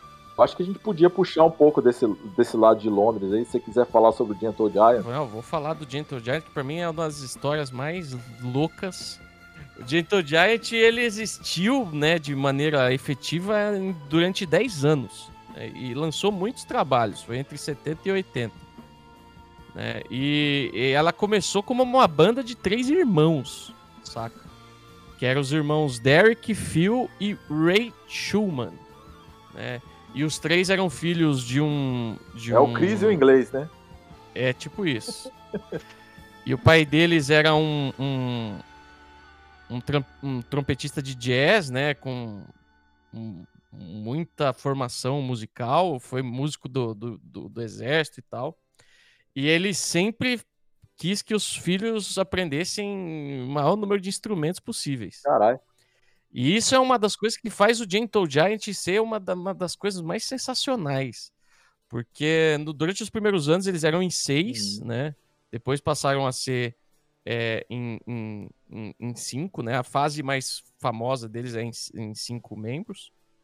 E, por exemplo, você tinha, sei lá, o, o, o Ray, que era o, o vocalista, por exemplo, da, um, o, o Ray, não, o Ray não, o, o Derek, o Derek Schumann, que era o principal vocalista do Gentle uhum. Giant, o cara tocava bandolim, contrabaixo, guitarra, é, vários instrumentos de corda. Aí você tinha o, o Ray Schumann, que, meu, o cara tocava trompete, violino, violoncelo, baixo, e muitas vezes é, é, tem um vídeo que é da época deles tocando uma música que chama Funny Ways, que é uma das minhas músicas favoritas dos caras. E o, o Ray Schumann, ele começa tocando baixo, depois ele, no meio da música ele tá tocando violino, e ele termina a música tocando trompete, hum. saca? Então, tipo, cara faz tudo isso numa música só, saca? E os caras, eles tocam, trocam de instrumento a cada música, né? O Phil Schumann também, é, que acabou saindo da banda depois de um certo tempo, foi um dos irmãos que acabou saindo, né? Tocam Pegasus Fantasy ou não? Não. não, né?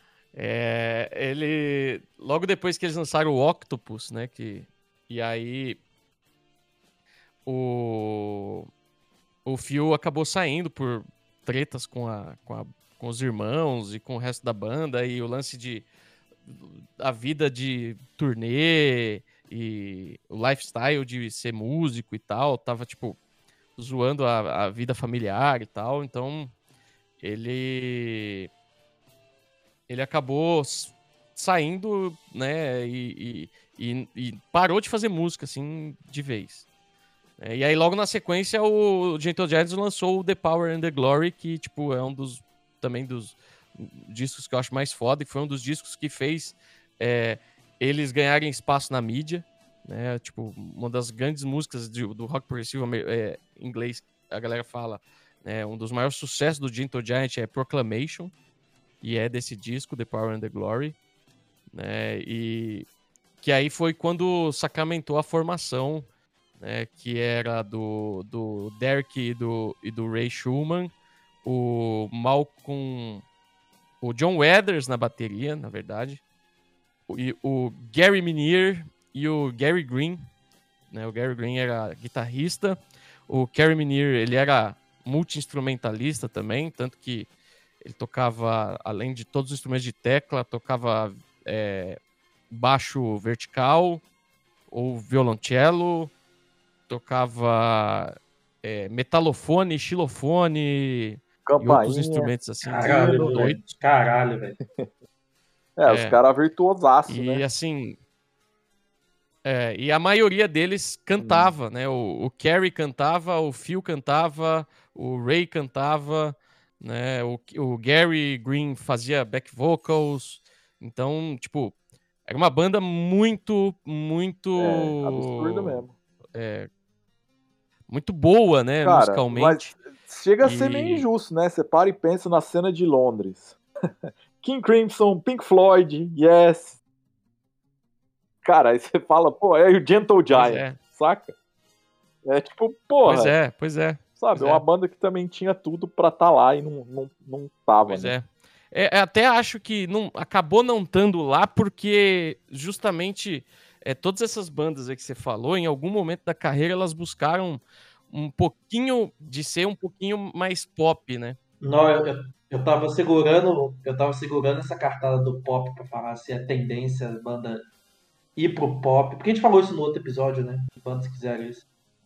De ir pro pop, tá ligado? Não, é, mas não é um pop Cara, é que a gente tem que parar para pensar no pop dos anos 70 e 80, né? Que eram décadas que, bicho, o pop da época era Beatles, não, sim, né? Tipo, sim. nos anos 60. É, era um pop diferente, não é um pop Madonna, Michael Jackson que a gente cresceu com referencial. É, tipo, sei lá, vai, o pop do King Crimson era, sei lá, Cat Food, tá ligado? Easy Money. Easy Money, Sim, easy é, money. era essas coisas, é. tá ligado? É. O, o, pop do Yes era o primeiro disco, sei lá. É, depois, é. sei lá, Round, Roundabout, né? Coisas do Fred, especialmente. O, o Genesis já foi para um pop bem mais pop, né? Sim, caso. o Genesis foi para um pop bem mais pop. Né? Então, é, é, o, o, o, Gentle Giant ele sempre ficou nessa, vamos dizer assim, na, na margem, Sim. né? Sempre ficou na margem. Porque sempre fez um som diferentaço é. mesmo, né? E, e, sempre preferiu fazer isso, né? E fizeram tiveram colaborações com vários artistas durante os seus anos. O Rick Wakeman chegou a fazer algumas coisas com eles. Série A, é, já. Fizeram turnê com Jethro Tull, com, com Yes, Sim. né? Fizeram turnê com uma banda é, que fez muito sucesso no, no, no, nos anos 60, 50 nos Estados Unidos, que é o Xananá.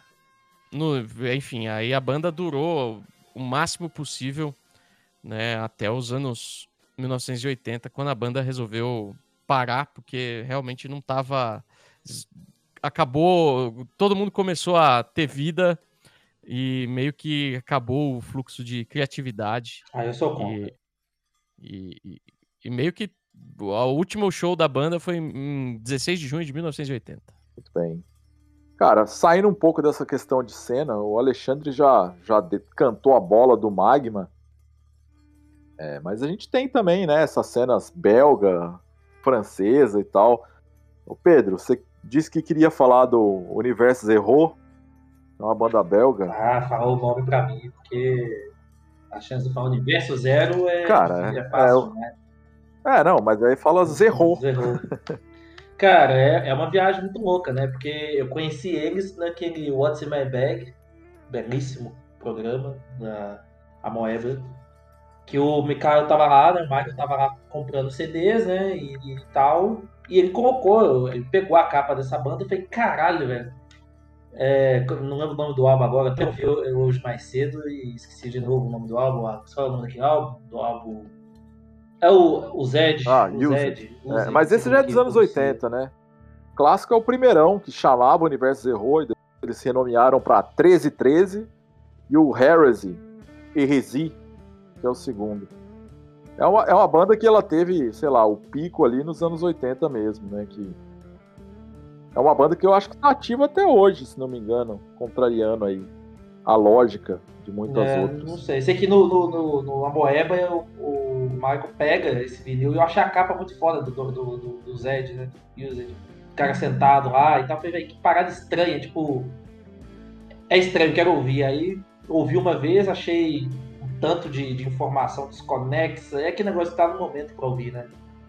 E é uma viagem muito louca, né? O Magma inventou o próprio idioma, o Universo Zerro é uma banda que tem vocal, assim, pelo menos pelo, pelo que eu me lembro, todos os discos que eu ouvi são instrumentais. Eu ia falar agora, É, e, desculpa, que, que o universo Zerro, igual o Alex tá falando aí, é que eles são parte de um movimento, né? Que é aquele movimento do, do, do Rio, lá que é o, que é o, o Rock in Opposition, né? Que é uma coisa que já é completamente avant-garde também. Já é uma coisa assim, vamos sair daquilo que o pessoal vinha fazendo, vamos fazer música ainda mais complexa. Porque, claro, não- nós não estamos falando de. é, esses, esses discos que você falou aí já são no final dos anos 70, né? Então já teve mais uma um desenvolvimento, digamos assim, para essa área, em alguma cena especificamente, né? Nessa região, que também englobou vários países é, ali da Europa. Como que chama aquela banda sueca lá do, do Rio lá? Eu acho que é Zamla Mama Mana. Um lance assim. Namla Mamas, yeah. Cara, é é uma banda legal também. E vai muito que você falou, né, Alexandre? Que é questão de atmosfera, né, cara? O cara. é, claramente bandas de post-rock podem ouvir isso e pegar inspiração, porque é um trem que é pesado e não necessariamente é porque tem uma guitarra fazendo um rifão e tal. É toda a construção da ideia da música do cara é uma parada muito bizarra. Eu acabei de ouvir hoje e eu fiquei assim, caralho, isso é metal, Fraga. de uma forma muito estranha, mas isso é metal. E é, assim, não conheço muitas dessa, dessa linha deles aí, mas o que eu acho que os som que os caras fazem é um trem muito. muito fora da curva, tá Porque o estilo do Magma e, e- e do Universo Zero também é que é um estilo que, que é, é o nicho do nicho do nicho. Vocês estão falando de série B aí, que eu até não, não concordo falar com série B, porque parece que, tá, que, que são piores do que a série A, né? É, é só menos conhecidas, né? Mas se. se Mas se lado B, então. Ele é um do lado B, B. Se continuar na, na questão do lado B aí, então essa, esses, é, esses é, Rock Opposition e o Zoo, que é o estilo lá do Magma, né? Isso daí é o. Quer dizer, vamos falar, vamos falar de futebol, de série B, né? Esses daí não estão nem na série D mais. Isso daí é tipo é campeonato regional de um estado lá sem muita tradição. Porque não, não, você, não, você não enco- encontra parecido com isso em lugar nenhum. É uma coisa que tem uma representatividade, uma coisa muito local que demorou X anos e acabou. É, é uma parada brutal, né, cara? Pra você colocar no mesmo bowling de prog, você tá maluco. É... Quando eu falo que acabou, eu quero dizer o- os anos dourados, né? Até hoje tem, tem artista que lança e tal. Eu não sei se quantos álbuns tem, né? No Spotify só tem dois, que é o Heresia e o Used, né? Tem- Ah, não, eles têm muito mais que isso. É. Tem muito mais que isso. Mas fiquei, fiquei curioso pra ver se esse cara tem algum live ou uma Eles parada. têm o 1313, que é o. é o- não é nem. Deve nem chamar isso, né? Que é o, o disco auto-intitulado inici- inicial, que é o de 79. Aí tem o Heresi, que é o segundo. Aí tem o Coup de, de Roas, que eu acho que é o terceiro. Cara, aí tem esse Used, aí depois tem o Heat Wave. Putz, cara, tem disco pra caralho. Inclusive, Pedro, se você usar o Tidal que você tem, tem cinco discos dele lá, viu? Essa é uma banda que um dos caras que estudava comigo, o John, ele era fanático. E ele que me forçou a ouvir isso, assim. E eu meio que comecei a gostar no tranco. Então, um abraço pro John. Menino John, João Pedro. João Pedro. Abraço pro John que tá nos ouvindo aí, com certeza. Cara, Isso. vamos lá, né? Parar com esse lance de cenas europeias. vamos passar pros Estados Unidos aí, Timbora? O, o curioso, falando em bandas da, é- da época 60, 70, 80 nos Estados Unidos, em especial de rock progressivo, é que a produção de rock progressivo nos Estados Unidos foi muito pequena comparada ao, Ao você- Canadá? ao- não, comparado a- ao, à Europa, né? O Canadá Sim. também teve pouca coisa na época. Cara, Canadá tem, o- Canadá tem o Rush que já vale por tudo, né, bicho? É a melhor banda. Não, mas o que eu ia falar era justamente isso, que tem o Rush, que é uma das minhas bandas favoritas, mas daí tem o Rush Série B, que é o Triumph. Bom também. Que, que Drive, que é o Pavlov's Dog. Pavlov's Dog é o Rush do, do subdesenvolvimento. Que é a resposta americana ao Rush. Muito mais que o Triumph, na é minha o opinião. Rush Série B. Mas é que o, Ru- o Rush é o, o, o Rush. O Triumph é o Rush Série B, porque o, o, o, o Triumph é, é canadense, cara. Não é uma resposta. Ele é literalmente o Rush Série B. Cara. Ele é o, o reserva do Rush. Houve o Pavlov's Dog, o disco que, que tem a capa do cachorrinho lá. Não, vou ouvir, vou ouvir. Fala aí, Alexandre. Você falou que você não considera o Pavlov's Dog uma banda de.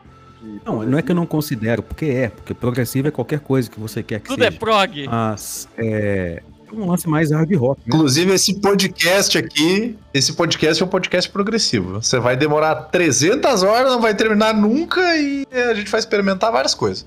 O cara meteu um coach de prog, né? Puta merda. Pra mim é a banda que mais se parece com o Rush. Não, porque eu já falei, né? É. Quer dizer, falei em off com você, né? Parece com o Rush, mas é uma banda também que é muito calcada no hard rock, né? Então eu fico meio com o pé atrás com essas bandas que são muito calcadas no hard rock, porque eu acho que elas, é, el- elas perdem um pouquinho daquela coisa de, de- da mistureba, né? Elas têm uma base sólida no hard rock e depois elas in- incrementam ali com, com uma técnica, que é aquela questão do, do prog metal que a gente comentou mais cedo, né? Do virtuosismo e tudo mais. O, o Rush na- quase que nada mais é, né? Espero que ninguém jogue É a pedra em mim. hein? Mas é uma banda de hard rock muito técnica, muito virtuosa. Sim. E por eles serem virtuosos e tudo mais, eles vão até alongando um pouco os sons, tem um solo, tem não sei o que, tem demonstração lá de habilidades que eles têm e tal. Uma banda fantástica, eu sou super fã de, de Rush, tá? Não me leve a mal. Até vou, até vou largar minha pedra aqui, peraí. Eu. Mas, mas eu acho que eles não, não- não trazem tanta influência de fora pra dentro do rock, né? Porque eles são muito sólidos no- na base do, do hard rock.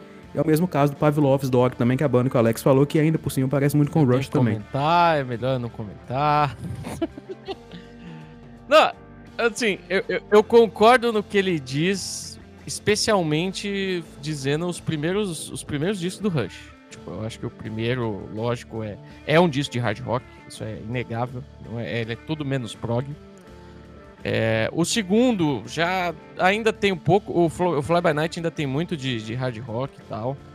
Mas eu acho que do, do terceiro disco pra frente, aí a, a história já muda um pouco. né? Cara, eu acho que o ápice mesmo é o Farewell to Kings, que é o disco menos hard rock deles, assim, que eu, que eu me lembro. Sim. assim. É, não, é porque assim, o, o, o, o Cares of Steel é muito prog.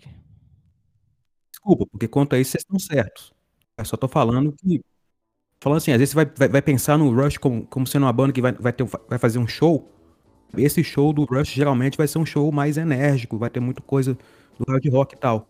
E se você for pegar os discos lá, e o Hemispheres e o, o Farewell to Kings, etc., o, o 2112 lá, que até hoje não sei como é que fala ele, 2112, é, aí são discos que realmente eles vão além. É, então. Mas eu acho que o, essa, essa visão de aproximação com o hard rock e, consequentemente, com a música né, americana de modo geral, né, o blues, né, o boogie, o rock, isso é base do rock progressivo americano, não tem jeito. Né? Tanto que as, as bandas, to- todas as bandas principais americanas, canadenses e tal, elas vão seguir essa pegada, né? Porque, de certa forma, é, o blues, o que, é, o que a gente falou que era a música celta para os ingleses, ou de repente a música clássica ou, o alemão, é, é o blues e, e o gospel para os americanos, sabe?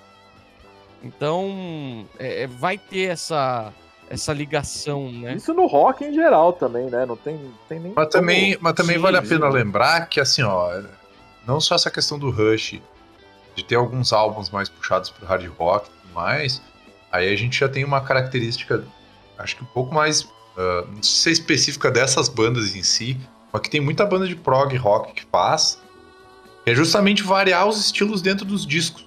Que é o, o próprio Triumph que eu tava falando, eles têm os discos que são mais puxados pro heavy metal, outros que são puxados mais pro hard rock, outros mais pro experimental. E eles vão variando dentro dos estilos. E aí quando você vai ver o show dos caras, é uma doideira só, porque às vezes as músicas não combinam assim, entre elas, porque justamente o álbum ele é mais temático, saca? Porque ele Allied Forces dele, deles é, é bem pegado pro heavy metal, assim, pro, pro hard rock. É um álbum foda. Foi o álbum que me fez conhecer eles. Ótimo. você pega o resto pra ouvir, às vezes é, é, outra parada, assim, com, com, influências de outras bandas, como a gente falou antes lá, bandas mais série A, né? Tipo, lá o próprio Rush, é, Yes, tudo mais, assim. Você consegue até ver essas, essas influências assim, mas é, é a forma dos caras, eu acho, de, de, variar dentro daquilo mesmo que eles fazem, né? Nem o Alexandre falou, assim, uh, eles não influenciam muito a cena, mas eles puxam muito da cena para dentro do rolê deles. Não sei se foi bem isso que o Alexandre quis dizer, mas mais ou menos que eu entendi essa, mais pro, pro Rush e pro, pro Triumph eu vejo dessa mesma forma. Ressaltar também, só para fazer mais um pedido de desculpas aqui, né? É, eu tô comparando o Rush com as outras bandas que a gente tá citando, tá? Porque se comparar eles com qualquer outra banda que não seja rock progressivo, eles são muito progressivos, tá? Ah, não sim, dá para comparar o Rush sim, com, sim, com o King Crimson, por exemplo. Que eu tô falando. É, é porque justamente é o lance da característica local, né? Tanto que é uma das bandas que fez um, pouco, um negócio um pouquinho diferente, mas ainda assim as músicas mais famosas são as músicas mais pop e são e, e, e, tem muita coisa hard rock, arena, né, e por aí. E que é uma das bandas que não queriam deixar que eu, que eu falasse hoje é o Kansas, né?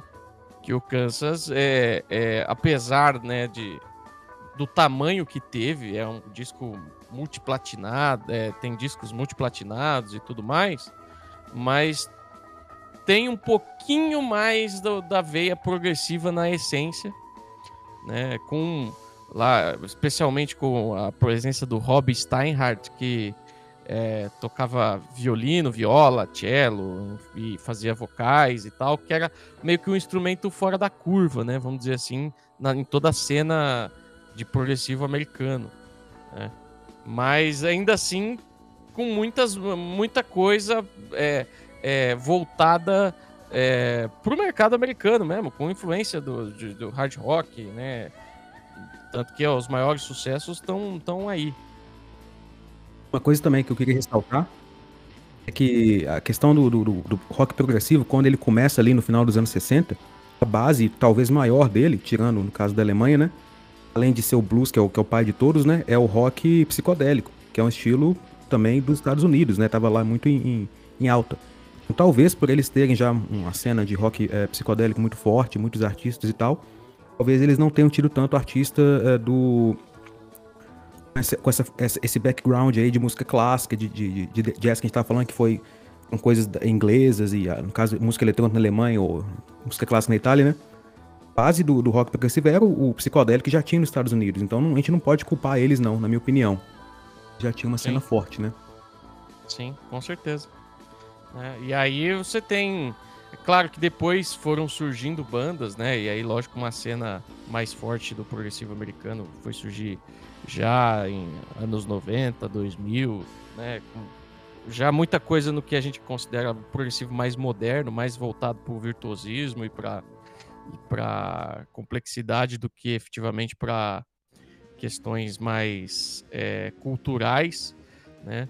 Mas, é, além, é claro, do Pavlov's Dog aí que o, que o Alex citou, provavelmente vocês vão falar um pouco depois, e do Kansas, né, que eu citei, que eu acho que não dá pra falar. a gente não pode até. Não dá nem pra falar muita coisa. Porque é uma banda já grande por si só, mas que valeu citar pela. Por ser um pouco ponto fora da curva, apesar do sucesso. Mas uma banda que eu queria falar é o King's X. né, que é uma, uma banda do final dos anos 70, já. Né, e que aí juntou outros elementos que são também mais tipicamente americanos, né? Que junta é, um pouco de funk, soul, é, vocais mais puxado pro gospel, pro blues, um pouco daquela vibe de, da, de, de British Invasion, né? É, e, e claro, meio que puxando um pouco daquela vibe de música para músico, né? Que é bem mais é, desenvolvido e que inclusive é, o King's X é considerado uma das músicas, uma das bandas principais aí para o surgimento do que depois se tornou metal progressivo, né? Então, tem alguns, alguns discos que são considerados aí essenciais né, do, do gênero do metal progressivo. Mas ainda assim, também considerado na, na aba do, do hard rock americano, né, mas com, trazendo bastante complexidade. E citado né, por muitos artistas, né, tipo, desde artistas do grunge, né, artistas naipe de Pearl Jam, Alice in Chains, Soundgarden, Smashing Pumpkins, até Pantera, Dream Theater, Devin Townsend, todo mundo cita né, é, o King's X, especialmente os quatro primeiros discos, né, como uma, uma boa influência aí em termos de expansão da tecnicalidade, vamos dizer assim. O Pantera é prog? Tudo é prog, meu amigo Alex. Ô, ô Timbó, Hum, já que o, o Vini morreu aí pra, pra internet novamente, certo. você levantou essa bola aí de fazer a ponte pro metal, é, eu queria Uhum. fazer, encaminhar pro final aqui, pros finalmente, a gente já tá há duas horas falando, e pra gente não, não ficar muito no, na- no Sim. debate prolixo da coisa e, e tentar encaminhar, é, não falar sobre o metal progressivo, mas sobre bandas de rock progressivo mesmo, e eventualmente flertaram com o metal, né? Eu já dei uma deixa lá é, no prog italiano de bandas que eventualmente foram soar como Rainbow, que é o caso do Museu Rosenbach, mas a gente podia falar de outros casos também. E é, eu sei que o Alexandre queria me questionar aqui, então antes de eu passar a palavra, eu só vou puxar uma que talvez seja a minha banda favorita nesse segmento que pode ser enquadrado ainda como prog rock. Tem, tem aquele. Não pode. Às vezes pode.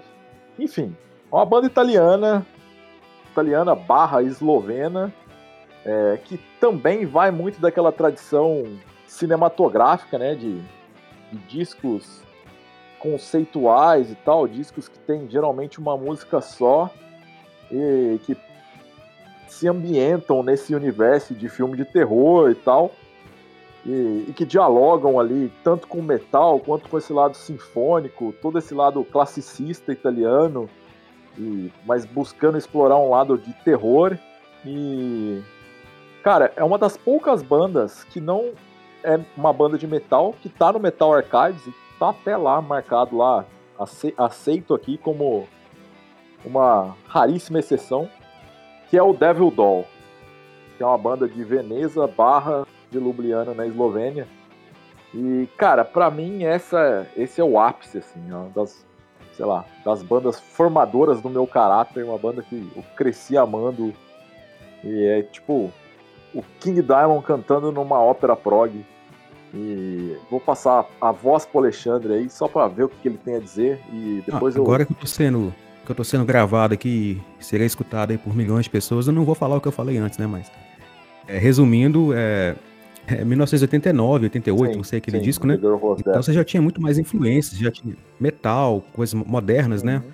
E eles misturam também um cabaré, é uma coisa assim, completamente viajada. Eu adoro a banda, adoro o disco, tá?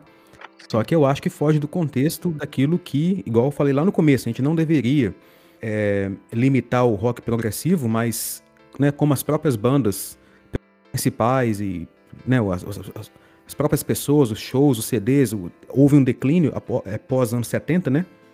Já na meados dos anos 70 começou a ter o declínio. Então você falar que uma banda de final dos anos 80 é prog rock, é, né? Mas para mim já é uma é basicamente um outro estilo. Sim, sim. Ah, no, no, nesse Mas, ponto eu concordo é, contigo. Se a gente for falar deles, a gente pode falar de um bocado de outras bandas aqui também. É, dessas outras bandas que a gente tem que falar agora. Tua vez de falar, então. Tá, mas eu não, não cheguei nem a pensar, não. Passa a bola aí, depois eu. dois minutos eu falo. É porque eu, citei antes, o King Crimson, né? Tem pelo menos duas músicas deles, né? Que é In the Court of the, uh, of the Crimson King. E também aquela do Red, também, que não sei se ela, se ela chama Red ou se ela. Esqueci o nome Sim, dela. É, Red. Aquela é faixa, a, a, faixa de abertura, se eu não me engano, Sim. pra mim é o riff mais metal que tem. Nos anos 70, depois do Black Sabbath, é isso. É, então, assim, já no 69, os caras estavam tocando metal, mas vai lá e depois eu volto. É, é interessante a influência que essas bandas tiveram, né? O que, é, que nem o, próprio King Crimson é, é, foi uma banda que teve diversos momentos, né, durante a sua carreira, de, de, principalmente por conta de mudanças de formação e tudo mais, né? Então teve diversas fases, formações e tudo mais. Né? E aí tem uma em específico que pegou e, e, e acabou sendo a influência muito grande para muitas bandas que vieram depois, né? Que é a fase do King Crimson, que era com Adrian Belew, Robert Fripp, Tony Levin e Bill Bruford, né? Melhor fase, inclusive. Que proporcionou alguns discos, né? É, o, o, trio ali do uh, Tree of a Perfect Pair, né, com o Beat e também o Discipline, em que já foi uma vibe meio já final dos 70, começo dos 80, em que começou também a ter aquela sonoridade já típica do, dos anos 80, aquela coisa bem limpa, né, guitarras com coros, aquela coisa um pouco mais mais trabalhadinha e muitos riffs, especialmente do Robert Fripp, que acabaram influenciando muitas bandas depois. Né? O Tool veio, tem muita coisa que você olha ali e você fala, nossa, é King Crimson da era da era é, Adrian Belew. É o Dream Theater o, tem muito também. Dream Theater tem muito. O Between the Bird and Me pegou, inclusive tem um cover do Between the Bird and Me que eles fazem de Tree of a Perfect Pair que é perfeito, saca? então foi, foram coisas que acabaram evoluindo, né, a partir da, das ideias iniciais. Eu acho que é legal falar disso, né? E, muito do que se faz hoje daquele lance de é, AOR, né, de é, álbum oriented ah, rock, ah, né, que tem muito do metal hoje também, né? E todo o lance também do prog que às vezes puxa para uns lados mais de, de contar histórias, né? Vai meio Alien ou coisas assim, que vem muito do, da, da, dos conceitos do prog ah, antigo, né? De, de se contar histórias ou de se contar lendas e coisas do tipo. Então eu acho que. É, é a questão épica mesmo, né? É. E aí você. E aí puxar, né? No caso do Alien, que puxa, tem lá uns instrumentos mais medievais, mais típicos, né? Ah, e a própria proposta do Arian Lucassen então... de trazer músicos de diversos diferentes backgrounds para compor um lance totalmente único, flerta muito. Não, então, é muita coisa do que se produziu, né, é, nos anos, especialmente nos 70 e 80, influenciou e, e influencia hoje ainda muitas bandas, né? Porque, tipo, também tem o movimento americano e até o movimento, mesmo as bandas inglesas depois de um certo período, né, depois de abandonar um pouco dessa, desse lance do, do, do conceito progressivo e partir mais pro lado da experimentação, do, do virtuosismo, que, meu, é, o que a gente conhece hoje por metal progressivo é baseado em cima disso, saca? É, é, é, é uma releitura de, de, de jazz, saca? No, vamos dizer assim. Tipo, sei lá, o que o Animals as Leaders faz, com duas guitarras e bateria, com aquela complexidade. Você não consegue falar que aquilo é metal, exatamente. Ele tem o peso, a, a, a, talvez a estética sonora do metal, mas, tipo, é jazz, saca? É, é, é, é, é outra falar coisa. É que bandas, por exemplo, de metal sinfônico, é, no caso Nightwish, por exemplo, essas bandas que misturavam vocal operático, isso daí também vem do, do rock progressivo. Foi ali o primeiro contato do rock com a música clássica, né? Então todas as bandas que, que tem alguma coisa, algum instrumento sinfônico, né? Essa adição de, de um violino, de, de, um até um teclado, um piano, que seja, isso não eram coisas convencionais do rock que foi, né, começou a ser usado no, no final dos anos 60. Mas eu também ia falar uma coisa que é muito óbvia, que é o, tal do, do, do metal é, folk, né? Folk metal, ou, ou, metal celta. Isso daí é uma cópia. A gente fala assim que do, do prog rock pro prog metal não, não, é uma cópia, né? São coisas completamente distintas. Mas quando você pega um Getrotal e pega um Tuarfa de Danon, por exemplo, ou um Croachan, por exemplo, lá da, da Irlanda, né? É simplesmente é o, é o, é o rock progressivo com a guitarra do metal. Acho até que eles foram um pouco é, meio preguiçosos nessa, nessa transição aí. É, mas é mais uma. uma é, o, Jethro por exemplo, influenciou muito a banda de metal por causa daquela flautinha, daquela sonoridade folk que eles tinham. Eu queria só adicionar Aí você vai até para uns. até para essa nova onda de occult rock que vem com Devil's Blood, Blood Ceremony e tal. Você vai achar muito de Jethro ali, muito dessas coisas que também tem o seu flerte com o metal, né? Mais ideologicamente, mais pela cena do que necessariamente pelo som. É, mas até o Dimo Board, por exemplo, se você for pensar, né? De onde surgiu o teclado, né? Quando, quando o black metal, o Arcturus ali e tal, anos 90, né? Começou Hoover e tal, né, o negócio começou a virar eletrônico, virar sinfônico. Isso daí veio do, do rock progressivo, né? Não tem como não ser. Sim, total. Mais que total. não tem nada a ver, mas a né, base de, de experimentalismo vem e daí. E aí coisas que influenciaram não só o, o metal progressivo, mas é, começou a expandir né, em outros aspectos. O Sludge hoje usa muita coisa disso. É... Post-rock mesmo, ou post-metal, no caso. É, o post-rock, post-metal. Até o post-rock mesmo, né? Não, não só o post-metal, post-rock também. É, muita música instrumental, né? Que é muito baseado em construção de, de clima, de texturas e coisas do tipo.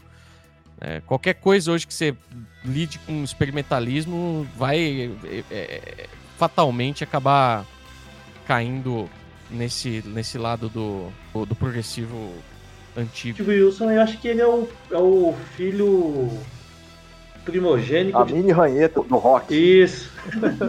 é, ele é o cara que absorveu toda essa gama de banda e vivenciou no sentido assim, absorveu bem a parada. Exato. No nível que o cara tem culhões e tem conhecimento de conseguir palpitar os criadores da coisa, né? Ele, ele, ele remasteriza muito álbum de banda clássica aí, né? De, do King Crimson, o Robert Fripp chamou ele para poder masterizar. Não sei se o do, do ele fez também, acho que não, acho que só, só do King Crimson, do Pink Floyd. E, cara, é bizarro você ver que um cara que teoricamente ele é novo, né? Se pegar assim da ideia que hoje ele é cinquentão e os, e os caras, a gente tá falando tudo de 70, 80 anos hoje. Os caras chamando o cara, né? É, mas se a gente para e pensa que o cara produziu o Blackwater Park, que foi a, o disco que, sei lá, é o que eu e o Alexandre a gente sempre fala, né? O último disco nota 10 da história do metal. E... A gente sempre fala, mas você não perde a oportunidade para falar do OPF, né? Tem que ser falado tem que ser falado. Tá zoando mesmo. Tem, é uma banda que, que... que hoje em dia é uma banda de prog rock. Então. Tô brincando. É, assim, não tem que ser falado no sentido. No sentido de, de ser série B, porque o Opeth, tanto não. o Opeth quanto o Steven Wilson, Porcupine Tree, são bandas que atualmente têm uma relevância gigantesca, mas... E eu acho engraçado que os discos do Opeth, quando, quando eles são muito anos 70, eu gosto, porque eu tô acostumado, vocês aí também, né? Mas as pessoas geralmente, quando escutam, falam que não tem nada a ver com a banda e não sei o quê, mas eu acho que é aquela questão que nós, nós ressaltamos aqui no começo, né? Que a gente ressaltou, é, de ser uma música de velho, né? Ser uma música que não tá muito. Né, não, não é muito popular, o pessoal não. É. não, não... Ah, depende, é, é, não sei, é porque conheci ela como outra banda, né? Então você vê ela transformando de álbum em álbum numa banda de prog rock, tira aquela sensação de, pô, velho, então nunca, quer dizer, então que eu nunca vou ver uma tentativa de fazer um Blackwater Park e falhar. Então é isso, não, não vai ter mais metal. Mas assim, eu, eu gosto do Opeth setentão do jeito que tá. É, é, é legal, mas a, o background que, que ela tem não permite eu poder isolar, tipo, na boa. Agora eu gosto mais dela prog rock do que ela metal, sabe? Não sei. Então, até que o, o álbum dele com o Steve Wilson eu já tentei ouvir outras vezes, até hoje não ah, me desce aquele álbum, cara, o Stone é, é, que é que negócio, né? Juntou é. gente boa demais E, e não dá, cara. Eu tentei já, vi momento, já conversei, acho que até com o Timbó já, você já ouviu, já vi com amigos meus já. Não desce, cara, mas eles são caras que reproduzem bem, eles absorveram essas influências de, de dessas bandas todas que a gente falou, dos B-sides e da, da série A e da série B, né? E colocaram no metal numa forma muito mais, posso dizer, singela a parada, sabe? Muito você escuta Porcupine Tree e você vê muita coisa de muita banda prog, mas não é que ele tá tentando fazer uma releitura da parada, ele simplesmente conhece daquele jeito. Pois é, o Cynic, por exemplo, a banda de, de death metal, né? O Cynic tocava death metal com jazz. É, mas o, no caso do Opeth, que, que a gente estava voltando aqui na definição do rock progressivo, ele, ele progrediu o death metal. Eu acho que o Cynic ele não progrediu, não ele tava tocando dois. Eu muito com isso não. Eu acho que a parte death metal do Opeth ela é pelo menos até o Blackwater Park, ela é muito, sei lá, pode não ser um Entombed da vida, mas com certeza você vai achar todos aqueles elementos no The Ending Quest do Gorman, por exemplo. Eu falo depois. Ah, depois, depois sim. Depois do Blackwater ali pra frente, mais ou menos, um pouco antes. É, também. do Blackwater pra frente eu concordo. Aí, aí, aí estamos juntos. Que aí se modernizou Não, e, assim, total. Você né? pega o, o Blackwater Park, cara, é tipo é, o, o, é um limite que, de, de death metal que uma banda faz sem ser uma banda puramente death metal e tem toda aquela questão progressiva sem ser uma coisa técnica chata. Tem os rifões de guitarra, tem a ambientação das bandas prog, tem aquela parada meio camel das músicas com violão, uma parada mais bad vibes, intimista. É, é surreal, cara. É, parece que. Parece que o Steve Wilson chegou no, no Michael, trancou ele num quarto, você vai ouvir só Camel e Tombed, beleza? Aí você sai Gorman. e, e faz o álbum. Gorman, mais Gorman que um. Pois é, mas foi isso que eu quis dizer, né? Que o, ele se aproximou do rock progressivo. O Cynic, Do ele se jazz. aproximou do jazz. Também era usado pelo rock progressivo, né? Mas o Cynic não necessariamente se aproximou do rock progressivo. Achei interessante fazer essa É, colocação. não, Não, total. é, eu É, concordo. concordo, concordo também. Gente, vamos passar a régua aí. Vamos passar para as recomendações finais. E Pedro, você que era o último que estava falando, eu já vou deixar o convidado por último. Mas sem indi- indicar alguma coisa aí, Pedro? Ô, cara, eu estou de calça riada aqui para indicar uma banda hoje, mas eu queria indicar o coletivo que eu estou participando de lá em Belo Horizonte, que chama Off the Rails, que é a ideia desse coletivo, junto com algumas pessoas aqui envolvidas na cena, Garotas do Front, Brasil Underground, pessoal mídio, que trabalhou muito em eventos lá no Matriz e em outras casas de show lá na Belo Horizonte. Está reunido aí para poder reviver, odeio usar esse termo, mas vou usar, reviver a cena do underground do metal em BH, a gente está precisando de aquele movimento de que teve há anos e anos atrás aí que nenhum de nós acompanhou no fervor, né, que é, é aquele movimento do cogumelo, da cogumelo, de ter uma produtora para poder elaborar eventos, elaborar artistas, é, artistas independentes, bandas independentes que fogem daquele mainstream, que já tem espaço para tocar. E aí, isso para ajudar o underground vai um, num contexto não só de bandas propriamente dito, mas fanzines, artistas independentes, movimentos sociais que estão envolvidos nesse, nessa, nessa jornada aí. E aí, pedir a galera aí para seguir a página no Instagram, é o arroba off the rails, aí eu mando direitinho pro, Alex colocar aí no, na, no- na descrição do podcast. E vamos lá para tentar trazer mais banda de BH para São Paulo, pegar a banda de São Paulo e outros estados para Belo Horizonte, voltar a movimentar a cidade para ter mais shows de outros estilos, de outras pessoas tocando, né? E é só isso. Sigam lá! Cara, a minha indicação é. Ela é uma indicação meio aleatória. Ela não necessariamente é prog, mesmo porque não é prog. Mas. Quando a gente falou de Devil Doll ali, é, é uma banda que ela me traz esse sentido, é, é, esse sentimento cinematográfico, meio épico da coisa que você vai encontrar elementos do, do rock progressivo ali, certamente. É uma banda recente, eu não sei dizer exatamente se o Maurício chama esse projeto de um projeto brasileiro ou argentino.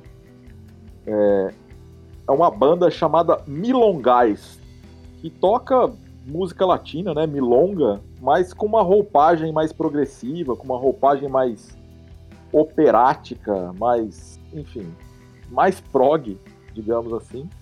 E o disco deles chama Postango Nachtgeist. Eu vou linkar depois. O Maurício é um cara que abandonou totalmente o metal, mas anteriormente ele já teve em bandas tipo Ares Roth Division, é, tocou também, eu acho que no Pátria ele chegou a tocar, não sei se chegou a gravar disco, o Vento Negro também, mas enfim, é um cara que chutou o balde do metal, tá tocando música latina recentemente, eu acho que isso é um grande disco. E enfim, da minha parte é essa a indicação. Timbozinho, se você já se preparou. Tenho uma indicação de música para fazer. É...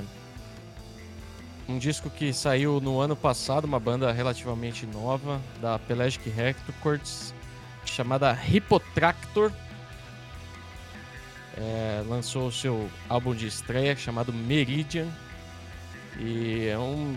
uma banda belga que tem ali um som mais puxado pro, pro progressivo, com, que é de post metal.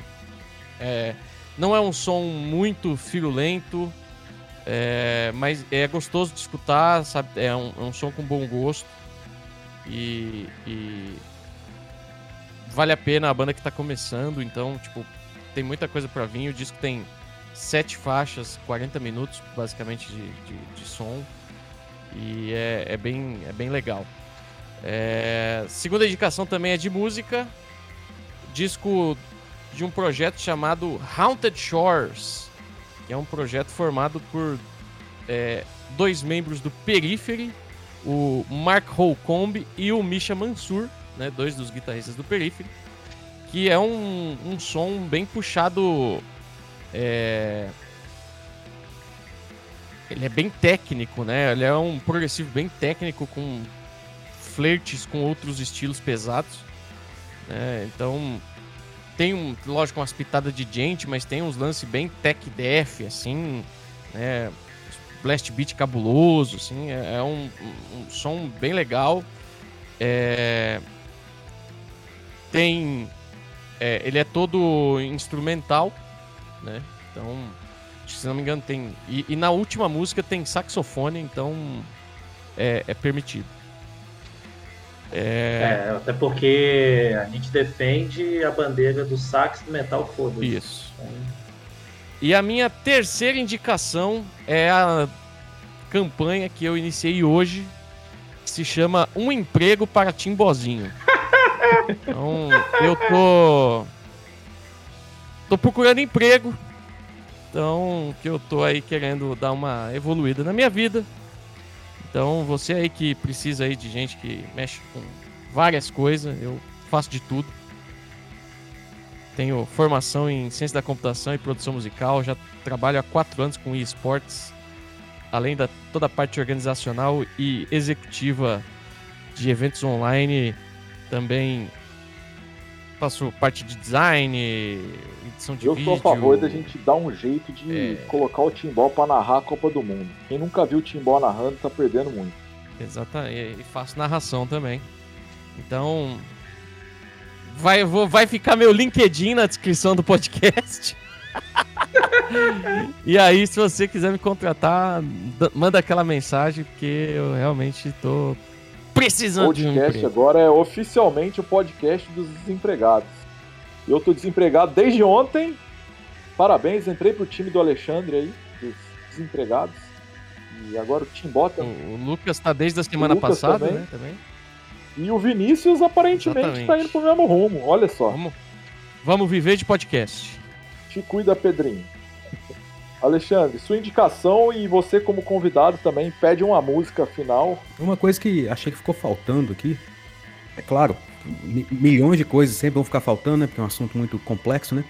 Mas a gente não falou de bandas brasileiras, né? Ah, então. É, é que já tem, quero... existe um episódio do Goldcast sobre bandas de prog brasileiras. É, Ah, então se- vocês me desculpem, não, né? tudo bem, tudo bem. Corta, corta. Eu, é, eu também não participei dele, nem, eu nem tá, fazia parte do Broadcast. Eu acho que se chama O Pós-Punk Matou o não sei o que, alguma coisa assim. O Rock Procurem Nacional. lá. É, o Pós-Punk matou o Ah. Rock Nacional ou vice-versa, né? E que fala sobre Casa Depois eu vou das escutar, Máquinas então. e... Mutantes. Porque eu, eu ia deixar a recomendação do Bacamarte aqui na música Último Entardecer, né, que é do, do disco maravilhoso depois do fim de 83, né? Já, já tá um pouquinho depois dessa, dessa galera nossa aí. Mas se já falaram do Bacamarte, imagino que sim, né? Que pra mim é o, é o maior disco de, de prog do, do Brasil. Então deixa o, deixa o Aria, a banda italiana aí de 73, o Arbeit Macht Frei. Mas eu não vou saber agora qual música não, que vocês me pegaram também. Calça riada aqui. Não, mas você pode... porque Não precisa ser necessariamente do disco que você tá indicando. É só uma música pra tocar aí. A música pra tocar então, então coloca lá a, a padaria lá, Marconi. Premiata Forneria Marconi, bota a música de- Generale, Boa. Boa. porque eu acho que ela representa quase tudo que eu, que eu acredito que o, que o prog italiano seja. né, que é a complexidade é, instrumental ali, com, com a pegada da música clássica, assim como eu tinha falado anteriormente do Noi com Ralo Galo, né? Tem barrismo. Acho que essas duas músicas elas representam muito aquilo que a gente falou hoje. Então, se puder falar duas músicas, né? Tem um, tem um Ralo Galo do Noi, o Generale do, do Premiata, do, do PFM, né? Deixar como indicação de álbum aí o Aria, Arbeit Macht Frei, que eu acho que é um disco muito loucão. Ele já é um, um prog já avant-garde também, que, ou seja, já a junção de duas coisas que são loucas, né? O prog e o avant-garde. Então eu, eu me despeço com essas três aí. Então é isso. Fi- Ficamos por aqui. E. Enfim, a gente pode conversar entre a gente aqui. Valeu! Voltamos na próxima. Valeu! Galo!